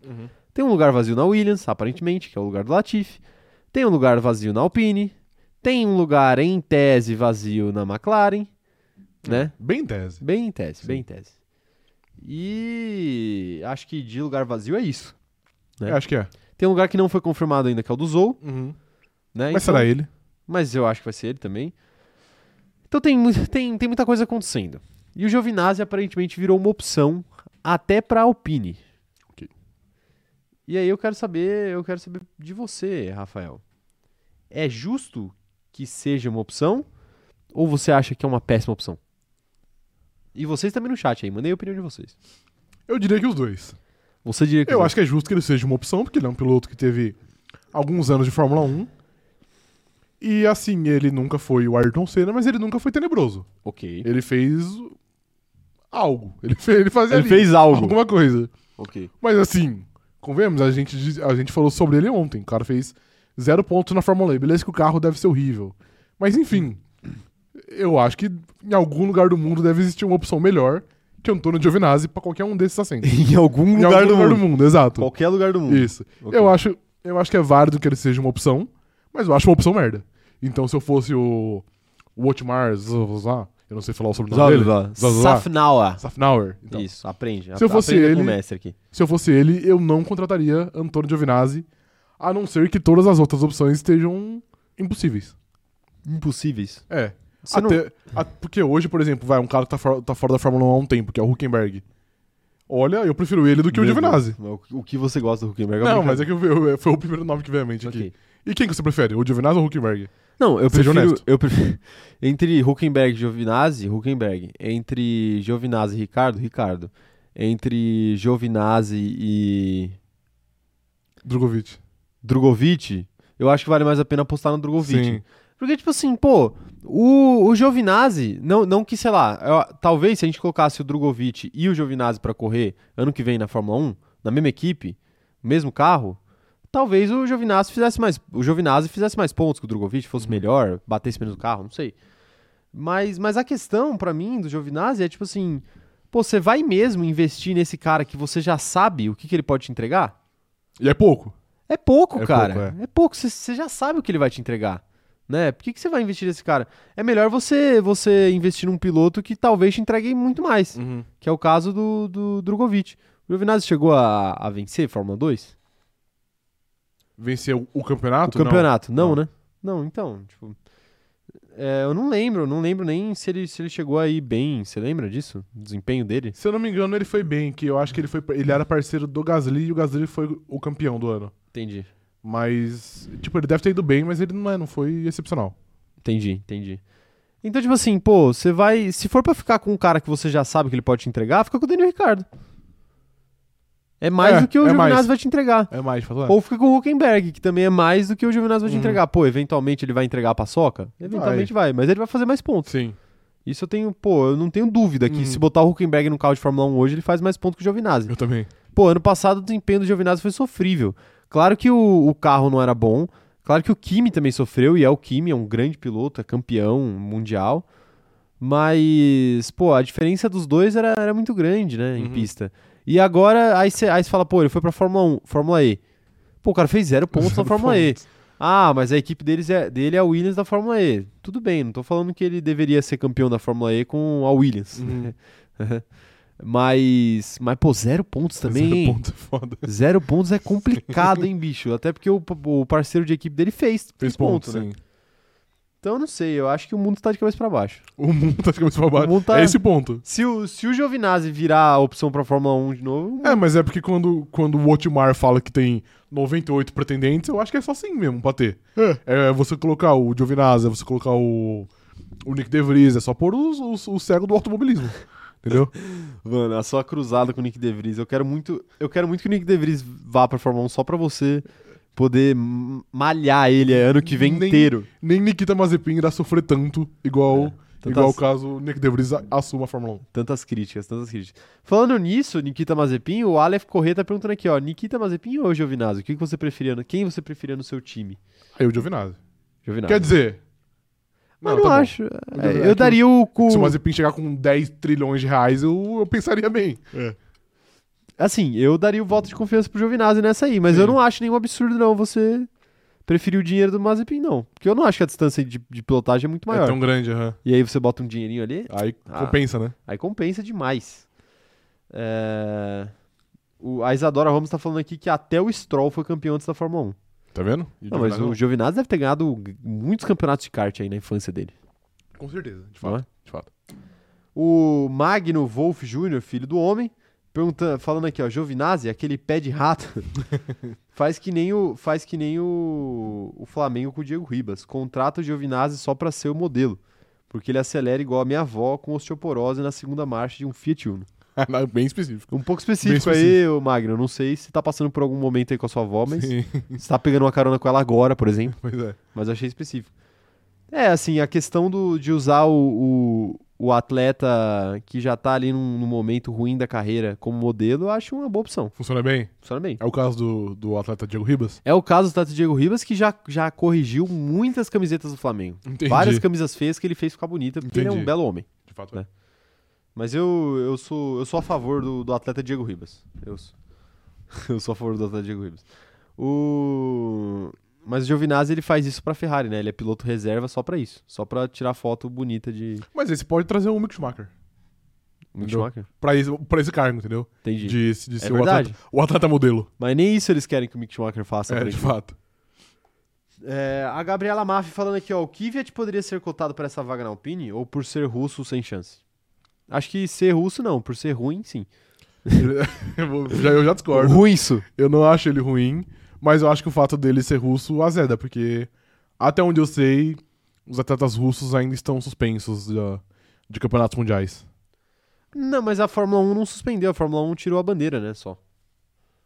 O Mazepin saiu Ah, porque é a Haas verdade, chutou sim. ele, não Aham. porque a Fórmula a FIA proibiu. A FIA não proibiu não. É. Na Fórmula 1 não, especificamente. Eu não sei se em outras categorias Hum. rolou algum banimento, alguma coisa assim. Mas assim, eu falei que o Kvyat é ruim, eu não acho que ele é, eu não acho que ele é horroroso. Mas eu acho que é, é uma situação parecida do Giovinazzi. Pô, por que, que você vai trazer um cara que você já sabe exatamente o que ele vai entregar? Sim. Se for pra trazer um cara de fora da Fórmula 1, dá Aposta em oportunidade alguém, né? em alguém novo, É. né? Pô, contrata o contrata o Drogovic, contrata o Theo Pucher, Uhum. contrata alguém da Fórmula que tá bem na Fórmula 2, né? O cara já tá, no, já tá inserido ali no ambiente de Fórmula 1. Então traz, dá uma chance, né? Dá uma chance. Tipo, se você confia no Ocon, deixa o Ocon levar a equipe e traz um cara mais novo. Sim. O Júlio Gonçalves tá perguntando aqui, ó. O Toto não foi fazer mimimi pra FIA mudar a regra do jogo no meio do jogo porque fez um carro bom? Não entendi. Falando de Toto Wolff. Tá cedo pra falar de Toto Wolff, ô, Júlio. Daqui a pouco a gente vai falar do Toto Wolff. Daqui a pouco a gente vai falar do Toto Wolff. É que às vezes o pessoal chega meio desavisado por causa da thumbnail, né? Faz parte. O João Cláudio tá falando aqui que o Enzo é maior que o Drogovic. É, poderia dar oportunidade pro, pro Enzo também, não tem- Sim. não tem problema. O, ah, tem uma outra questão sobre o Kvyat ser russo, ó. O Luiz Nonato tá lembrando a gente aqui, ó. O Kvyat tem passaporte russo e tá proibido de entrar em vários países. Mesmo motivo que a Haas encontrou pra cortar o contrato É. do Mazepin. É um motivo fácil, né? Sim. É, é a parada diplomática, né? Uhum. É uma questão diplomática, não tem jeito. A Giovana tá falando aqui, ó. Já estamos na metade do ano e agora o Mick é piloto reserva da Ferrari. Vamos quebrar as pernas de quem? Vai lá. Eu, ó, é a eu, sua especialidade. eu nunca falei de quebrar a perna de ninguém. Falou sim. O que eu, vezes. não, não, o que eu falei foi caso alguém quebrasse a perna, entendeu? Mas é, Mas o ato de quebrar a perna, eu sempre fui contra. você sempre foi contra. Sempre fui contra. Certeza absoluta. Sim. É que teve um dia que você sugeriu que talvez ali você propôs um cenário hipotético em que, Então. sei lá, uns seis pilotos quebraram a perna e a gente tinha, sei lá, o, o Felipe Massa de volta na Fórmula 1. Era algo nesse ponto, Não, assim. então, então você tá dizendo que eu supostamente sugeri um suposto cenário. É, isso que pode tá ser, isso, pode ser. Tá bom. Se Então você é... se sente mais confortável, assim, não, pode não, ser. não, não, é tudo, é tudo supostamente. Não. Você, tá, você tá tentando me enganar aqui. Tá tentando, você tá tentando tirar, tirar o brilho do- do- das minhas, dos meus takes. Assuma aqui, seus atos. Você tentou quebrar as, as pernas de, de 10 pilotos do grid. Jamais. E aí agora, agora tem isso. Jamais tentei fazer isso, jamais. É, o Felipe Reis tá chegando agora, mandando boa tarde pra gente. Boa tarde pro Felipe, um abraço pra você, viu? O Eduardo Oliveira perguntando sobre mudanças de spa. É... O que, que você acha aí de mudança de spa? Estão colocando mais caixa de brita. Demorou pra acontecer, né? Deveria ter acontecido antes, né, na real. Deveria ter acontecido antes, mas depende também de qual ponto que eles vão colocar a brita, né? É, nem sempre. A gente. Eu sou muito a favor Não da brita, resolve, mas né? nem sempre é é a melhor solução. Sim. Você não pode gerar é, acidentes como o do Zou, por exemplo, em Silverstone. Mano, mas ali não foi por causa da brita, né? O capotamento em si foi, né? Ah, mais ou menos, né? Foi, ou se foi. Ele não tava capotando antes já? De, de não, pisar na ele brita? só tava deslizando. Eu, Ah. Quer dizer, talvez ele tivesse capotado, mas deslizando capotado. Deslizando de ponta cabeça. Entendi, ele e aí não quando ele chegou na brita, a teve quicar. a brita, é, exato. Ok, entendi. É, assim, a questão da brita em Spa, eles estão colocando pra tentar frear os carros pra eles não voltarem pra pista. Porque Uhum. o problema de Spa é que em algumas curvas, se você bate, a velocidade é tão alta que você bate no muro e volta, Volta pra, pista. E o pior tipo de acidente que pode acontecer na Fórmula 1 é se um carro é, bate no outro de lado, Em T. em T, exatamente. Então por isso que eles estão tentando colocar a brita aí e aumentar as áreas de escape para evitar que os carros voltem para a pista. É, mas, mas enfim, se vai funcionar ou não, vamos ver. Agora eu acho que tipo eles demoraram para tomar alguma atitude. Sim. E eu acho até que o fato de Spa ser uma pista razoavelmente perigosa é, é uma das preocupações da Liberty Media em tirar a Fórmula 1 de lá. Não acho que é a única, não acho que é a principal, mas eu acho que pesa a Pesa, com favor do- dos caras quererem tirar a Fórmula 1 de lá, né? Porque a pior coisa que poderia acontecer comercialmente pro esporte é você ter algum acidente fatal Uhum. é, na altura do campeonato que a gente tá hoje em dia. Tem mais gente mandando mensagem por aqui, ó. O Felipe Pupi falando o seguinte: vocês já comentaram sobre o Hamilton declarar que mentiu sobre o rolê dos piercings? Eu nem sei o que, que, que é isso. Não, que ele falou, eu vi isso aí, mas é já meio antiguinho. Que ele falou a- aquela vez que ele tinha piercings escondidos, que não dava pra tirar. Ah, e aí ele- depois ele falou, não, rap- tipo, é zoeira, eu não tenho de ah, fato. mas era uma. Mas eh, eu tinha entendido como piada. É, então, já eu... Mas tinha gente que tinha acreditado, entendeu? É? É. Ah, entendi. Mas ele falou que ele só tem os piercings que estão à mostra, aparente. Entendi, entendi. Então, infelizmente, aí, pra, pra tristeza de vocês, Lewis Hamilton não tem piercing no mamilo. No mamilo, Informação aí pra vocês. Isso. Não tem. Então, vocês vão ter que trabalhar a imaginação de vocês aí. É... Luiz Otávio perguntando aqui, ó, vocês trariam de volta Rubinho ou Massa, se tivesse trazer de volta um? Diga lá. Massa, porque... Ah, é o piloto que eu mais vi, né? O Rubinho, É, quando eu eu tava também, começando a também. assistir, ele já tava em fim de carreira. Sim, sim. A gente pegou mais o finalzinho ali na Brown só, É. né? E foi meio decepcionante. Sim. Meio decepcionante porque tinha um carro muito bom e ele não conseguiu brigar pelo título. Tipo, não, não um demérito pro Rubinho. Ele já tava muito no fim de carreira e o Button tava meio que num auge. momento completamente É. diferente, né? Então acho, acho normal ele ter perdido ali. Mas foi meio frustrante, Hum. Né, pra nós brasileiros. Mas eu traria o Massa também, que é o piloto que eu tenho mais afeição. E, e porque ele também. Ele merecia muito aquele título, né? Merecia, Que ele não ganhou. de fato. Mas enfim, a vida é assim, né? A vida é assim. Ele tá feliz da vida. Tem uma grande carreira. O João Cantier, Contiero falando o seguinte, ó. Boa tarde, meus queridos. Quem vocês acham que ganha em Spa? Teremos surpresas ou acho que teremos um pódio comum? Tá cedo ainda pra falar de Spa, né?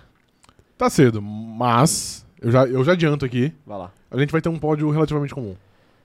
É, eu também acho que vai ser um pódio comum. É. Eu, eu, eu, eu acho que a Mercedes vai ficar uma semaninha sem ir pro pódio. Agora. Você acha? Acho. Ok. Acho. Finalmente. Mas eu não, eu não aposto em nenhuma surpresa muito grande se não tiver algo tipo uma chuva ou Uhum. algo meio diferente assim. Mas quinta-feira que vem tem live pré-GP. Finalmente voltaremos à nossa programação normal de live. Sim. Mais gente mandando mensagem por aqui, ó. O. O Aleph Corrêa falando: caramba, vocês são muito novos. Vi- eu cheguei- Eu cheguei a ver o Rubinho na Ferrari. Assim, ver, ver, a gente chegou a ver, né? Será que a gente chegou a ver? Cara, eu acho que não, na real. Quando que ele saiu da Ferrari? 2000 e... E agora? Nem lembro. 2005? 2004? É, eu acho que foi por aí. Deixa eu pesquisar aqui. Saída Rubinho Ferrari. Saída Rubinho Ferrari. É que a primeira temporada que eu lembro de eu ter acompanhado mais foi a de 2006. E já era... Por exemplo, a Ferrari já era Schumacher e Massa. Ah, Schumacher É a primeira Massa. temporada que eu lembro com mais clareza. Eu acho que eu lembro de um pouco da temporada. Eu não lembro com muita clareza, mas eu já Uhum. lembro também. De Algumas, algumas coisas. uns flashes, Sim. assim, alguma coisa ou outra. Eu lembro, por exemplo, eu lembro do Massa correndo com o Schumacher, Uhum. especificamente. É... Pô, cadê? Acho que aqui não tem. Por que o Rubinho saiu da Ferrari? Não. É, eu, eu acho que foi... Eu acho que ele saiu em em 2005 porque o Massa assumiu em 2006 a Ferrari. Tenho quase certeza que foi isso, mas eu Não, posso é errado. isso, é isso. É isso mesmo, é isso mesmo. O Massa, o Massa entrou em 2006. É. É, eu acho que, na verdade, eu acho que a primeira temporada que eu, tipo assim, eu lembro do, do Massa correndo com o Schumacher, mas eu acho que a temporada, a primeira temporada que eu lembro um pouquinho mais foi a de 2007. Uhum. Teve aquela briga que o Kimi foi campeão e tudo mais. Sim. Eu lembro do, do Kimi sendo campeão. E eu lembro de eu ter ficado. fru- O Kimi já, o Kimi já era companheiro do, do Massa na Ferrari, né? Sim. Eu lembro de eu ter ficado frustrado porque o, o, o Kimi disputou o título e não o Massa. Não, aham. E acabou ganhando. Mas. E todo aquele folclore que sempre envolveu o Kimi, né? Dele ser Sim. o homem de gelo, dele falar pouco, enfim, tudo mais. Mas tá, tá aí. Tá aí. É... pessoal tá falando que a gente é duas cri- crianças com barba, que a barba engana. Olha, é, talvez. A gente é de 97, a gente é jovem. 97. É. É, a gente tem 25 anos, né? Sim. Vocês que estão velho. Não, mentira, a gente tá velho também. Olha lá, o pessoal tá, tá falando mesmo, realmente. Ele saiu em 2005. Rubinho saiu em 2005. Em 2006 ele já estava na Honda. Uhum. E foi uma temporada ruim aí pra, pra Ferrari.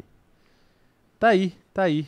É isso. Eu nem lembro mais sobre a notícia que a gente tava discutindo a princípio. Era a notícia do. Do Giovinazzi, né? Isso, É. Giovinazzi. Já, já falamos bastante de Giovinazzi na Alpine, né? Acho que tá bom, né? Vamos falar sobre o assunto da thumbnail, porque já Vamos. chegou um pessoal desavisado aí. Então vamos- vamos dar essa moral pra galera. Seguinte, ó. Toto Wolff estudou o Manchester United para aprender sobre as falhas da Mercedes. Toto Wolff disse que estudou o time de Alex Ferguson, o Manchester United, para aprender o que impede equipes de sucesso a se manterem na sua forma vencedora. Muito forte. É mole? É, pelo visto é. É, mano, o, o, o Manchester United virou case de fracasso pra gestor de Fórmula 1. E merecidamente, né? Não Merecidamente. foi que ca- caiu do colo, não. Eles trabalharam pra isso. Trabalhando pra isso. Inclusive, pra quem não acompanhou aí, tivemos duas rodadas do campeonato inglês esse ano e o Manchester United conseguiu perder as duas. Perdeu as duas. Uma de fato. 4 a 0 Sim. né? A última aí, no primeiro tempo.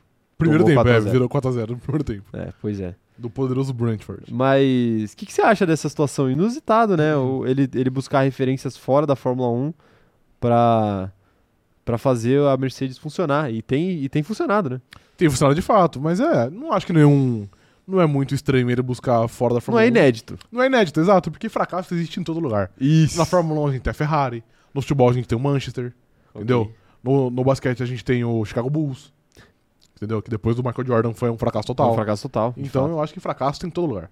Mas o, o, que é, o que é pior? Você ser grande e depois começar a fracassar? Ou você já começar fracassando e fracassar pra sempre? Eu tive uma conversa dessa com um amigo meu. Porque é mais ter decepcionante. É mais, decep- agora, é né? mais decepcionante você, você ter sido muito grande um dia e depois virar muito pequeno do que você sempre ser muito pequeno. Eu tava. Esses dias eu tive um. Eu tava conversando com um amigo meu, Ponte Preta, um abraço aí pro Gabriel, um amigo. Um abraço aí. E eu tava muito puto com o Corinthians, com certeza. E ele falou assim: Mas pelo menos você viveu seus dias de glória. E ele falou assim: é, Eu que fui Ponte Pretano. Fui. Ele é, né? É, Ele Eu é, que sou. Ponte Pretano, é. é, Ok. Exatamente. Eu nunca consegui viver uma glória. Uma uni- unidade de, de, Unidade. troféu. Depende. Mas ele, aí- ele tá sendo, ele tá, tá sendo exigente porque ele não está contando o Campeonato Paulista do Interior. De fato, não tá. Foram Mas é vários porque aí que a conta. Ponte Preta ganhou. Não conta. Tá bom. Tendo, tendo isso em vista, eu acho que é muito pior você chegar no ápice e depois cair do que você ser mediano pra sempre. Porque se você é mediano pra sempre, você nunca se acostumou com o ápice, então É você não vai ter a dor de voltar pra mediocridade. A Ponte Preta é medíocre Olha só. muito tempo, entendeu? E Sim. o torcedor já, já tá já, Já, tá tá, já tá tranquilo. Exatamente.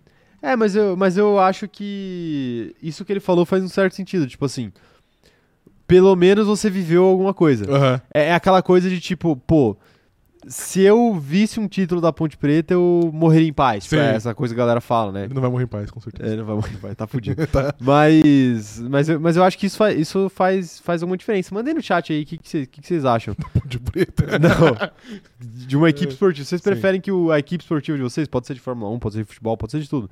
Vocês preferem ter um período de glória e depois seca, seca, seca ou seca pra sempre? Né? Tem que ver Sim. isso daí. Não, eu acho que é muito melhor você ter. Você viver as glórias. É, Depois da seca, você, você se vira. porque aí você pode até ficar puto, mas pelo menos você já vai, você vai olhar pra trás e vai pensar assim, tipo, pô, Esse dia foi muito da nada hora. paga, nada paga aquilo, aquilo que eu vivi, Sim. tá ligado? E talvez a galera dê mais valor ainda pelo fato de ter sido uma vez só, Pode ser também. não é? Sim. Tem, tem isso. Tem isso também. É, o pessoal tá mandando várias mensagens aqui. Eu vou, eu vou ler primeiro as aspas do Toto Wolff e depois eu. E depois eu vejo o que, que vocês estão falando aí, tá? Mas quero ver. Ó, em, uma, em um trecho da entrevista que ele deu pro Financial Times, ele falou o seguinte: Eu estudei por que, que grandes equipes não conseguiram repetir grandes títulos, né? Em sequência. Ele citou aí o Manchester United e ele falou o seguinte: Nenhuma equipe esportiva em qualquer esporte ganhou oito títulos consecutivos do Campeonato Mundial e há muitas razões para isso. O que está no centro é o humano. O humano fica complacente. Você não está energizado da mesma forma que você estava antes. Talvez não seja tão ambicioso. É, isso que ele tá falando aqui. A gente até tava discutindo, né, antes da live começar, que é que ele falou título mundial. É, eu ouvi agora também isso. Título mundial, pô, pra, pra um time de futebol ganhar oito títulos mundiais consecutivos é, É impossível. é impossível, É né? impossível. O cara teria, ele teria que ganhar oito Champions League seguidas, Sim. né? Então é muito difícil acontecer. Mas eu acho que a gente poderia trazer pro lado do local ali, né? Hum. Se for pra comparar com futebol, tipo, seria ganhar ganhar oito campeonatos locais Nacionais. seguidos. É, que a gente até falou que o, o, O Bayern de o Munique. Bayern de Munique fez. Tá, tá no décimo campeonato seguido já da Bundesliga. Mas, mas eu acho que faz sentido o que ele falou. É que, assim, depois que você ganha, ganha, ganha, eu acho que existe uma gana menor de ganhar. A gente, fala, a gente falou muito isso sobre o Vettel também no começo da live, né? Sim. Tipo, o Vettel, ele, ele ganhou muita coisa logo no começo da carreira. E aí o grande sonho dele era ganhar pela Ferrari. Depois que ele saiu da Ferrari, eu acho que, que, que obviamente, tava claro que ele não ia voltar. Eu acho que meio que as ambições de carreira dele meio que acabaram, né? Aham. E aí, claro, ele, ele se, se aparecesse um carro competitivo na mão dele, ele não ia jogar fora ou não ia fazer pouco caso. Mas perde um pouco o, o brilho ali, né? Sim, de perde um pouco a perde. ambição. assim. Uhum. É a história da complacência, né? Acho que é, acho que é por aí. Acho que é, por Fica aí. algo corriqueiro, né? É, né? Algo. Ah, tipo, é tipo o Bayern mesmo, vai. Pô, o Neuer que tá lá há sei lá quanto tempo, ele já não liga de ganhar o campeonato alemão ou não, tá Pois ligado? é. Pra ele é algo comum. É algo Cotidiano. comum. É verdade, é verdade. Ele, porque ele jogou lá, sei lá, ele deve ter jogado uns 15 anos no Bayern de Munique, ganhou 10, Uhum. né? Se não foi mais. Mas enfim, mas o Manchester United de fato é um, é um baita É um exemplo fracasso. do que não se fazer, Sim. né? Do que não se fazer. E é isso. Quero ver a opinião da galera aqui. O que vocês estão, o que que vocês estão achando? O, o Matheus Nunes mandou um superchat aqui pra gente, ó. Falou o seguinte: Vou aproveitar que estão falando mal do Manchester e vou até dar um superchat porque eu concordo com tudo. Ok, beleza. Aê, tamo, tamo junto, Matheus, tamo junto. Você o- é a favor ou não do atleta DG? Deixa aí nos comentários. Atleta DG. Isso, comenta aí, comenta aí, Matheus. O Matheus que tá com a camisa do Brooklyn Nets. Do Brooklyn Nets, Você você tem algo a você- dizer sobre o Brooklyn Nets? O que você sofre, meu amigo Matheus? É uma brincadeira. É Brincadeira. uma brincadeira. Eu acho que a Juliette não sofreu isso. Mas- Não- sofreu. Mais especificamente, uma camisa de Kyrie Irving. Meu amigo, ainda bem que eu não sou você. Tá difícil, Ainda né? bem que eu não sou Tá você. difícil. Um abraço pro Matheus, viu? Um É. abraço, Matheus. É, a Tainá falando o seguinte, ó, ganhar sempre tira o brilho do ganhar, mas a profunda tristeza de quando começa a perder é ridículo. Eu gostei que eu senti algo um pouco específico. Foi muito, foi muito pessoal, a né? profunda tristeza, Sim. Tainá. Quem que você, para quem que você torce que tá, tá perdendo? Tá tudo bem? Tá tudo bem? Tudo bem? Por um acaso você é corintiana? Sofreu aí com Não, a gente, Libertadores, a por um gente acaso? já tá é, calejado já. Pô, inclusive é essa semana, né? É amanhã? Amanhã, né? Infelizmente amanhã. Amanhã tem Copa do Brasil, eu nem tava lembrando. também. É, mas é a última do ano também. É a É a última. última vez que vai ter. É a última que vai ter mata-mata, né? Tem que aproveitar, né? Exatamente. Tem que aproveitar. Amanhã é o Réveillon do Corinthians. Réveillon do A partir de amanhã é 2023. Isso, focar Entendeu? em 2023, né? Tá certo, tá certo. É, Quem mais tá mandando mensagem por aqui, ó? O... A Giovana B falando o seguinte, ó. Pra mim, o que mantém a, movimen- a a motivação do Hamilton é o oitavo título. Depois disso, acho que ele cai de motivação, até porque não tem o que conquistar além disso. Ah, acho que ele poderia ter a motivação de, de aumentar o recorde dele olhando pros caras que estão na pista hoje, né? A Mas, é- motivação mas eu acho também... que não é muito o caso dele também. Eu É. acho que o, pra ele é o, o número mágico é o 8. É, também acho. Bateu o 8 já era. Mas sabe o que eu acho que ac- acaba acontecendo às vezes? O cara se motivar não por números, mas por disputas. Tipo, o Hamilton tipo, estar motivado em querer vencer o Verstappen, tá ligado? Entendi. Querer provar que ele, ele, ele consegue bater de frente com o Verstappen mesmo sendo 15 anos mais velho. Ou, Hum. ou querer provar que ele consegue bater de frente com o Charles Leclerc. Sabe? É esse tipo de coisa. Você ah, Sim. surgir um cara que, que, é, que é tão bom quanto você e que as pessoas, tipo, te tratem como passado já. Sim. Aí você querer provar pros outros, né? Eu acho que é uma, é uma coisa. É, quem, quem mais tá por aqui, ó? É, a Isabela Paese perguntando quem é um team principal melhor? Horner ou Toto? E aí? Horner ou Toto? Acho que eles são similares, na real. A gente tem uma. Eu acho que a, a, a maioria das pessoas tem uma tendência de achar que é o Toto, porque, querendo ou não, nos últimos anos, ele que tava no comando do time que venceu os últimos oito campeonatos mundiais. Sim. Mas, no geral, eu acho que eles são similares. Lares? É. Ah, eu não vou ficar em cima do muro, não. Eu, eu acho que o Toto é um, é um time principal melhor. Uhum. É que você é leigo. Sou leigo. Tá. Porque, pô, foram. Assim, a gente tem que levar em conta. Não que o Horner seja pouca coisa, não acho. Ele, ele, ele fez muito com a Red Bull muito rápido. Uhum. Mas esses oito, oito títulos seguidos, até o do ano passado, eu acho que dizem muito aí Uhum. sobre, sobre o Toto Wolff. E eu acho que o Toto Wolff, ele, ele lida melhor com algumas questões que o Horner, pra mim, não vai bem. Entendi. Tipo, como ele lida com a imprensa, é, é um estilo que eu acho melhor. Eu acho que gera menos tumulto, gera menos confusão. Eu acho que a forma como o Toto protege seus pilotos, eu acho que também é melhor. Não que ele não, que ele não, não tenha cometido erros, né? não que em, em dado momento ele não tenha alfinetado Bottas desnecessariamente, em algum momento, ano Sim. passado. Mas, por exemplo, o que o Horner fez com o Tsunoda ano passado no México, eu acho que ele, o Horner às vezes ele, ele passa um pouco do ponto, principalmente nas questões que envolvem imprensa Aham. e reclamação. Eu acho que ele passa um pouco do ponto aí. Eu acho que o, o, o Toto Wolff ele lida melhor com isso. E internamente ele consegue ter mais influência Uhum. nas decisões que acabam acometendo a Fórmula 1. É, mais gente mandando mensagem aqui, ó. O. Deixa eu procurar por aqui. O Félix perguntando: será que foi isso que aconteceu com o Rosberg? Ele ganhou um título e uma vez já foi o suficiente? Acho que é por aí. Ele queria, ele queria ganhar o título pra sentar na mesa do pai dele, É, eu acho também. né? Que a- o pai dele tinha um título, tem um título, e ele queria igualar o pai dele. Uhum. Assim, se ele tivesse. Se ele fosse o. Se o companheiro de equipe dele fosse o Bottas e o Hamilton fosse o jardineiro, eu acho que ele teria ficado mais tempo na Fórmula 1. E formado 10 títulos. É, exato. exatamente. E ganhado mais títulos. Mas como ele tinha que brigar com o Hamilton, acho que ele, ele percebeu que um título tava bom demais, Uhum. né? Bom demais. O Luiz Otávio Mafra tá falando que ele tá esperando as glórias da Ferrari. 2007 ele não considera que viveu é, a glória dessa escuderia medíocre. Tem isso, né? Caraca. Escuderia medíocre. é Sim, a gente é muito pequeno, não aproveita o tanto, de né? fato, é. Tipo assim, se- a primeira Copa do Mundo que eu lembro foi 2006. Que eu Uhum. lembro da Copa inteira. 2006. Sim. Se o Brasil tivesse ganhado em 2006, eu não teria aproveitado tanto quanto eu vou aproveitar se o Brasil ganhar esse ano, Sim. por exemplo. Aham. Você eu tenho certeza também, Também, né? porque a gente é obviamente. muito pequeno, não ia ter tanta noção do que é uma Uhum. Copa do Mundo e tudo mais, né? É, e a gente naquela época não, não fazia uso de álcool. Também é, que, Que é, algo- é um fator determinante. Aumenta, aumenta o seu Nível de felicidade. nível de felicidade às vezes, mas Sim. aí no dia seguinte aumenta o seu nível de tristeza também. Mas aí, às vezes vale a pena, né? Se você for, for por, por na balança, Na ali, às vezes balança? vale a pena. É, depende, depende do álcool e depende da felicidade. Ok.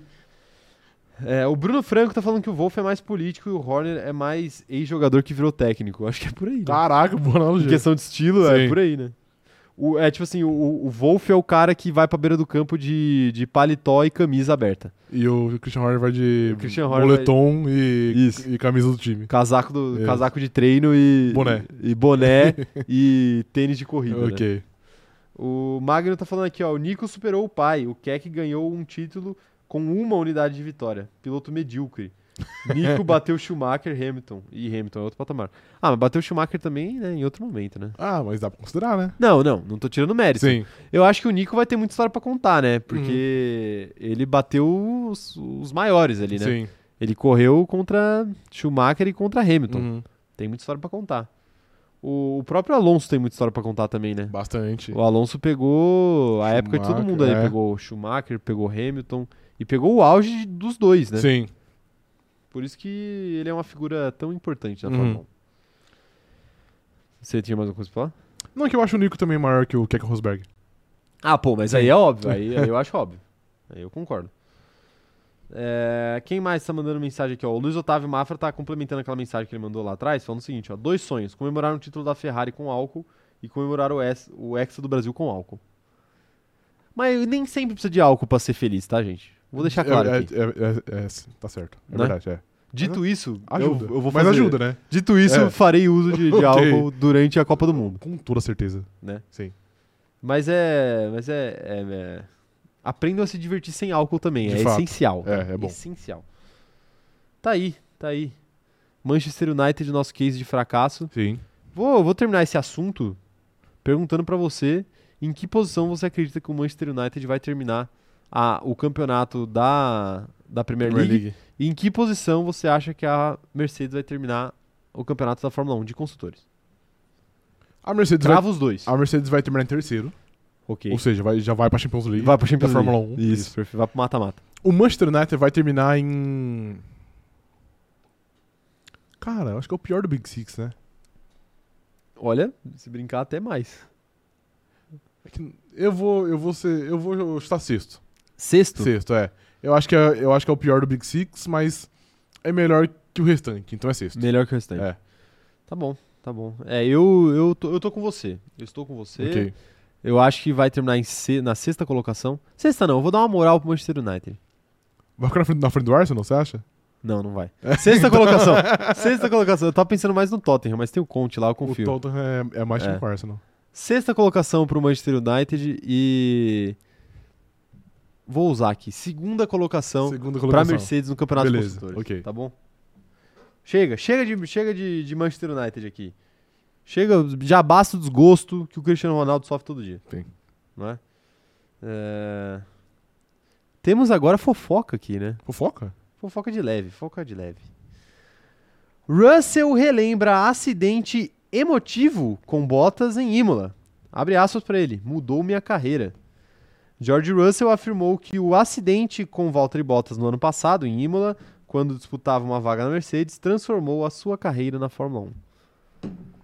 A minha carreira? Não, Ah, a ok. sua carreira não. A sua carreira acho que é, de alguma forma transformou, né? Porque a gente deve ter feito algum corte no TikTok e deve ter ido bem por causa desse acidente. Ainda não, não existia canal. É época. verdade, a gente começou depois É. dessa corrida. A gente começou na Espanha, né? Foi, Foi, isso? isso. Tá aí, deixa eu ver se eu acho aspas do George Russell aqui. Ele falou o seguinte, ó. Foi um dia emotivo, eu diria. Nada disso passou pela minha cabeça. A única coisa que passou pela minha cabeça foi: estou eu uma Williams e não marcamos um ponto em muitas corridas e anos. E essa ultrapassagem pode ser a diferença entre o décimo e o nono lugar nos construtores, que seriam de milhões e milhões de libras em prêmios, é, em dinheiro para o time, o que pode transformar totalmente uma equipe. É, então isso passou pela cabeça dele na hora que ele estava tentando essa ultrapassagem Sim. maluca, eu diria.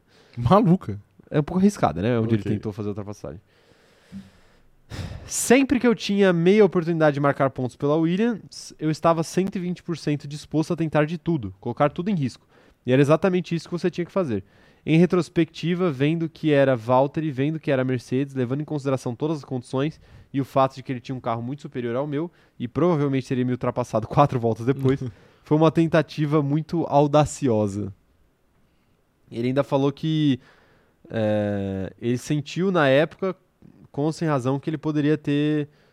que o, o, o Bottas poderia ter deixado mais espaço para ele. E ele provavelmente teria deixado um pouquinho mais de espaço, considerando a velocidade e as condições, se fosse qualquer outra pessoa.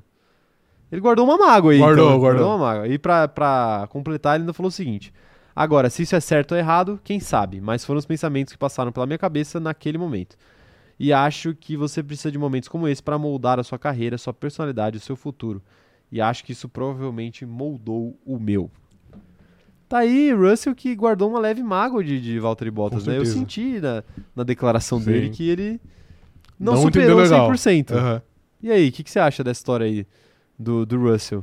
Moldou a carreira dele mesmo? Você acha que fez muita diferença na vida dele, essa batida?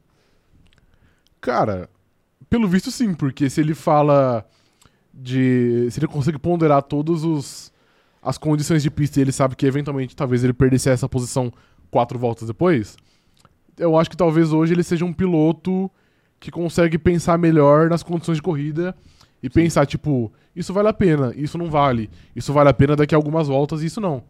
Eu acho que talvez tenha, Aham. tenha tornado ele um piloto melhor. Não sei se mudou a carreira, mas talvez tenha tornado ele um piloto melhor. Tendo isso em vista, Tem sim. ele tava 200% certo de tentar essa manobra. Ah, esse é? dia, tava. Tava certo? Tava. Porque é igual, é igual ele falou, ele, tipo, ele sabia que ele era cotado na Mercedes e que possivelmente ele ia assumir essa vaga, mas naquele momento ele não podia pensar na Mercedes, ele Não. tinha que pensar na Williams Correto. e no George Russell. Então, pô, se aparece uma, uma chance de você ultrapassar o cara que é o seu maior rival pelo assento, ah, você faz. Depois se vai dar merda ou não, é outro 500, aí depois você vê. Pois é. Mas eu acho que na hora você, você tem que tentar. É, assim, eu acho que isso direcionou razoavelmente a carreira dele, sim. Porque eu lembro de uma declaração muito forte que o Toto Wolff deu, né? Foi. Logo depois, que ele, ele falou que o tipo de manobra que o Russell fez não é algo que um piloto Mercedes faria, né? Ele falou Uhum. que era algo tipo. Ele De usou até uma é, é. Fórmula Renault, né? É, uma coisa assim. assim. Ele falou uma coisa assim. Então, isso eu acho que bateu forte no Russell, Uhum. porque era um cara que tava brigando por essa vaga, né? Que queria sentar no assento da Mercedes no ano seguinte, como, como, como acabou fazendo e, a gente tá vendo esse ano. É, Pô, o seu futuro chefe falar isso É chato, né? deve dar uma, num momento de incerteza, deve dar uma balançada grande Total. ali, né? Deve dar uma preocupada grande.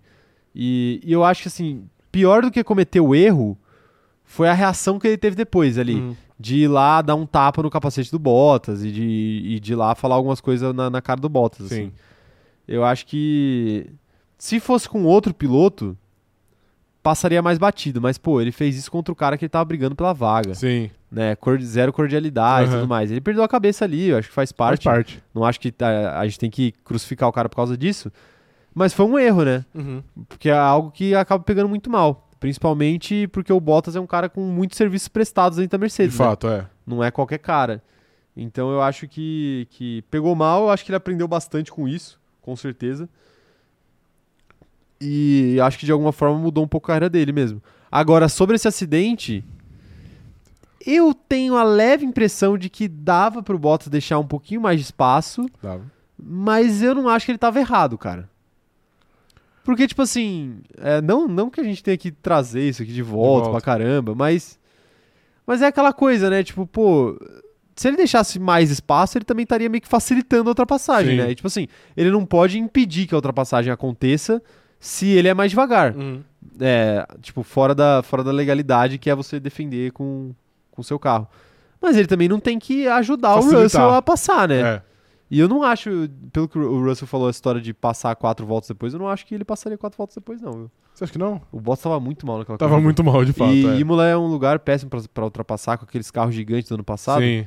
Acho, acho que não. Mas enfim, acabou sendo uma fatalidade ali, né? Ele pegou a grama.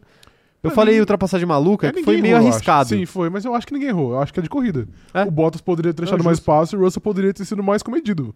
Mas nenhum dos dois quis, então É, faz sim. parte. Na, na primeira vez que eu vi, quando eu tava vendo ao vivo, eu acho que a gente até falou isso no WhatsApp, a gente até trocou ideia de- disso no WhatsApp na hora. Mas na, a primeira impressão que eu tive era de erro do Bottas, Aham. né? Que ele deu uma fechada que ele não deveria ter dado ali.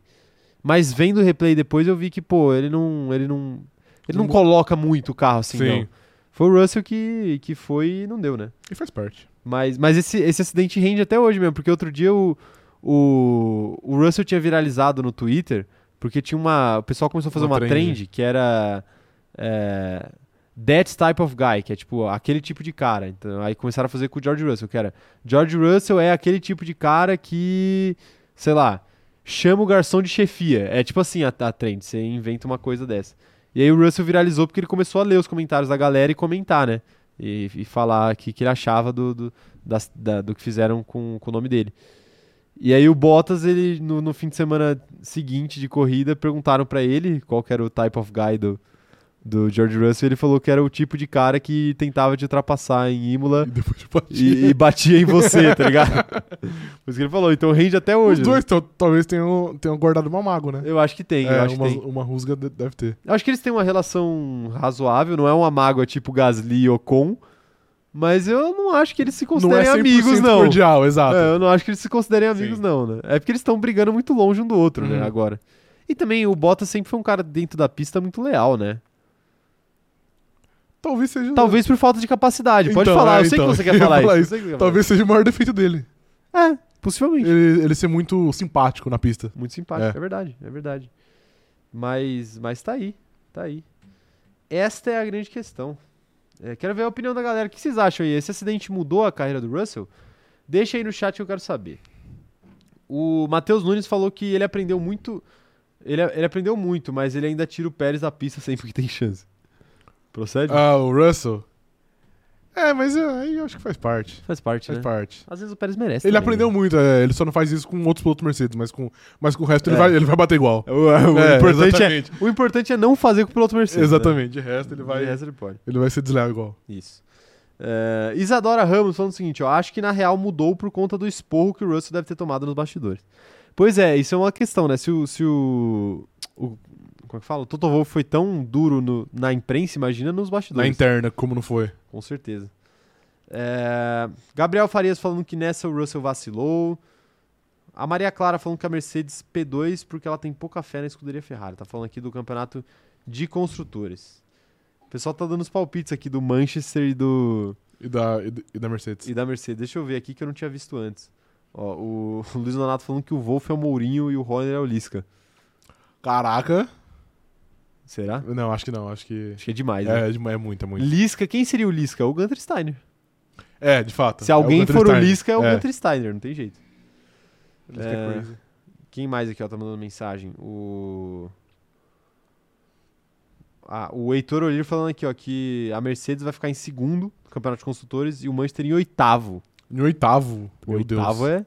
Duas posições. Vai ficar atrás do Wolverhampton, né? É, mas é mesmo. E É, do aí. Southampton, sei lá. É, possivelmente. Do Leicester. O... Quem mais tá mandando mensagem por aqui? A Ana Heimberg falando que o meme do Russell nunca vai chegar aos pés da bunda do Bottas. Jamais. Aí, Ana, é você que está dizendo, mas eu vou Jamais. ter que concordar. É, não, jamais, jamais. Será que existe essa vaidade de ter o meme mais discutido? Mas aí é uma guerra perdida, porque não tem como ganhar o Bottas. Não tem, né? Não tem. De fato, Não não tem. Eu acho que o, o que chegou mais perto é o Liked by Pierre Gasly. Mas ainda assim Isso. tá longe. Pô, é porque é uma bunda, né? É, exato. É, muito inusitado. muito- né? exatamente. Você ter, um- você, ter, você ter um piloto de Fórmula 1 com essa destreza pra mostrar a bunda Sim. publicamente, assim. Uma facilidade tremenda. uma facilidade tremenda. Acho interessante aí, tal qual o, o vereador, né? O vereador não, o deputado. O Gabriel Monteiro, né? né? Ah, é verdade, em sim. tese. Ai, ai, viu? É cada, é cada figura que o, o MBL conseguiu produzir nesse país. Eu, Impressionante, né? O... Quem mais tá mandando mensagem por aqui? Acho que sobre a questão de Russell e Bottas é isso, né? É isso. Vamos fazer um momento de perguntas aleatórias pra gente fechar a live hoje? Vamos. Mandem suas perguntas aleatórias aí, a gente quer saber. O que vocês querem saber de nós? Deixa aí, deixa aí. Se quiser aproveitar também pra mandar a sua ideia de clube de membros, o que que você quer que a gente faça no clube de membros, aproveita e manda aí no chat agora também. Lógico, deixa seu registro lá no Instagram também pra gente ter salvo, mas se quiser já deixar agora, a gente pode discutir aqui em live também. Mas mandem, mandem suas perguntas, a gente quer saber. Quer saber. Enquanto isso, eu vou lendo mais algumas mensagens aqui, ó. É, Rodrigues Mariana. Uma bela bunda, diga-se de passagem. Uma bela bunda? Você acha que Valtteri Bottas tem de fato uma bela bunda? Nunca parei pra analisar de fato, assim. Olhei mais, mais, mais por cima. Porque é Como sempre- você analisaria uma bunda? Porque é sempre algo que. No caso do Bottas, é sempre algo que me pega de surpresa. Que é tipo assim, Claro. acordei, tô ali na cama e falei assim, mano, deixa eu ver o Twitter rapidão. Aí sabe lá, bunda do Bottas. Caralho, mas Pum, pô, bunda do eu nem Bottas. acordei ainda já tô vendo uma bunda. É entendeu? tipo pop-up. Exatamente. Você, Pop-up de site. você não, não espera, mas vai ali, entendeu? Aparece. É Isso. verdade, é verdade. É, quem mais tá mandando mensagem por aqui? O, o André Assunção tá vendo aqui, ó. Tão bom ver um canal que fala de Fórmula 1 e que não é reaça. Vem com nós. Ó, André. o. É, tá, tá cada vez mais difícil, hein? Inclusive, tem gente aí que tá indo pra Itália pra fazer coisa feia. Mas Pois eu não é. vou falar aqui quem foi, né? Talvez tenha ganhado um título de Fórmula 1 e seja brasileiro. Mas o. Quem mais tá mandando mensagem aqui, ó? Matheus Nunes, vocês trocariam todas as Libertadores do seu time por um Hexa? Ô, Matheus. Tranquilamente não. Que obscenidade é essa que você tá perguntando aqui? Vai lá. Posso falar mais, então? Digo mais. Pode falar. Eu não trocaria nenhum dos campeonatos, dos 30, e- 30 mil campeonatos paulistas que o Corinthians tem pelo Hexa. Nenhum. Não, não, não, não, peraí. Campeonato Paulista eu trocaria. Quer dizer, Você não tem campeonato paulista pra trocar? eu errei, porra, peraí. Campeonato Carioca, Campeonato Eu não Carioca. trocaria. Eu, um Campeonato Carioca eu trocaria. Um, só um. Um. Só um. Um tá Ok. bom. Por uma Copa do Mundo, Eu não trocaria, não. pelo Brasil, eu trocaria. Eu não. Então, Pô, o Flamengo tá com... pô, eu, nem, eu nem sei quantos Carioca o Flamengo tem. Eu acho que tá na casa dos 38. Deixa eu ver quantos Carioca o Flamengo tem. Se eu não me engano, o Corinthians tem 33 paulista também. Campeonato... Flamengo... Cariocas. Tipo assim... Copa do Mundo é legal, mas o... Alguém... Certo dia, alguém... Alguém disse que... Ó, o Flamengo tem 37 títulos. O Hum. 38º era pra ser o desse ano. Obrigado, viu, Paulo Souza? Muito obrigado. Hum. Mas alguém certa vez falou que é, o seu time é casamento e seleção é amante. Ok. Entendeu? Entendi. Então você não troca uma conquista do seu casamento por uma conquista com a amante. Ok, perfeito. bom? Perfeito, ok. Eu falei aqui, eu vou parecer um adulto Vai- agora. você já tá aparecendo. Já tô parecendo um Já tá grande, grandíssimo sim. de um adulto, Aham. né? Ai, ai, que coisa maravilhosa. É, quem mais aqui, ó, tá, tá mandando a, Tai, a Tainá falou o seguinte, ó, shade, dos, shade nos amiguinhos. Ele não troca porque não tem nenhum, nem concorre. Não entendi. É sobre títulos? Ah, é. Tem... Eu acho que é do Campeonato Paulista, né? Que você falou que você trocaria, não? Ah, é, é, verdade. É, é isso que eu tô falando. É isso que eu tô falando. É, o Aleph Corrêa falando que o Brasileirão é a maior Copa do Mundo também. Assim, é, é, pô, o que eu vivi em 2019, eu não viveria em nenhuma Copa do Mundo. Nem se, eu tivesse, nem se o Brasil ganhasse eu tivesse no país. Sim. Porque eu acho que, na verdade, o legal da Copa do Mundo é comemorar no Brasil e não no país que o Brasil ganha a Copa. Exato. A menos que você tenha acesso ao vestiário. Aí muda muito. Aí é brincadeira. Aí muda outra. muito, é. Neymar, Chama nós. dá foguinho na nossa DM. Eu sei que você, eu sei que você tem botado as manguinhas de fora aí, pô. Né? Você deve gostar de Fórmula 1, Ney. Sim. Eu sei que o Gabigol gosta de Fórmula 1. Que outro jogador de. Thiago Silva. Thiago Silva, pô, Thiago, Thiago. o dia que você quiser vir aqui, a gente estende um tapete vermelho pra Com você vir aqui, sim. Pelo amor de Deus, de vem aqui. Por favor. Fala mal do Verstappen. Não, então. Ele é remiltista, né? Ele é, ele é. Então vem aqui falar mal do Verstappen, pô. O Rafa vai ficar triste, mas aí é problema do Rafa. Não, mas aí é o Eu Thiago vou te Silva. defender aqui. É o Thiago Silva. Eu- Ele eu pode. passo um pano, é. Thiago eu Silva passo um pode, pano. tá bom. O, o monstro. É o apelido dele. né? Ele- É monstro. Ele, apesar dele quase ter colocado tudo a perder, ele impediu que o Palmeiras fosse campeão mundial. É verdade. É, Mas não foi ele. Foi ele que fez o pênalti? Foi, de mão, né? Ah, de é? novo, é. Ô, louco. É, ele tem uma questão com a mão Sim. mesmo, de fato. O Wallace Fonseca falando o seguinte, ó, se você gosta de futebol, é por causa do time, não da seleção.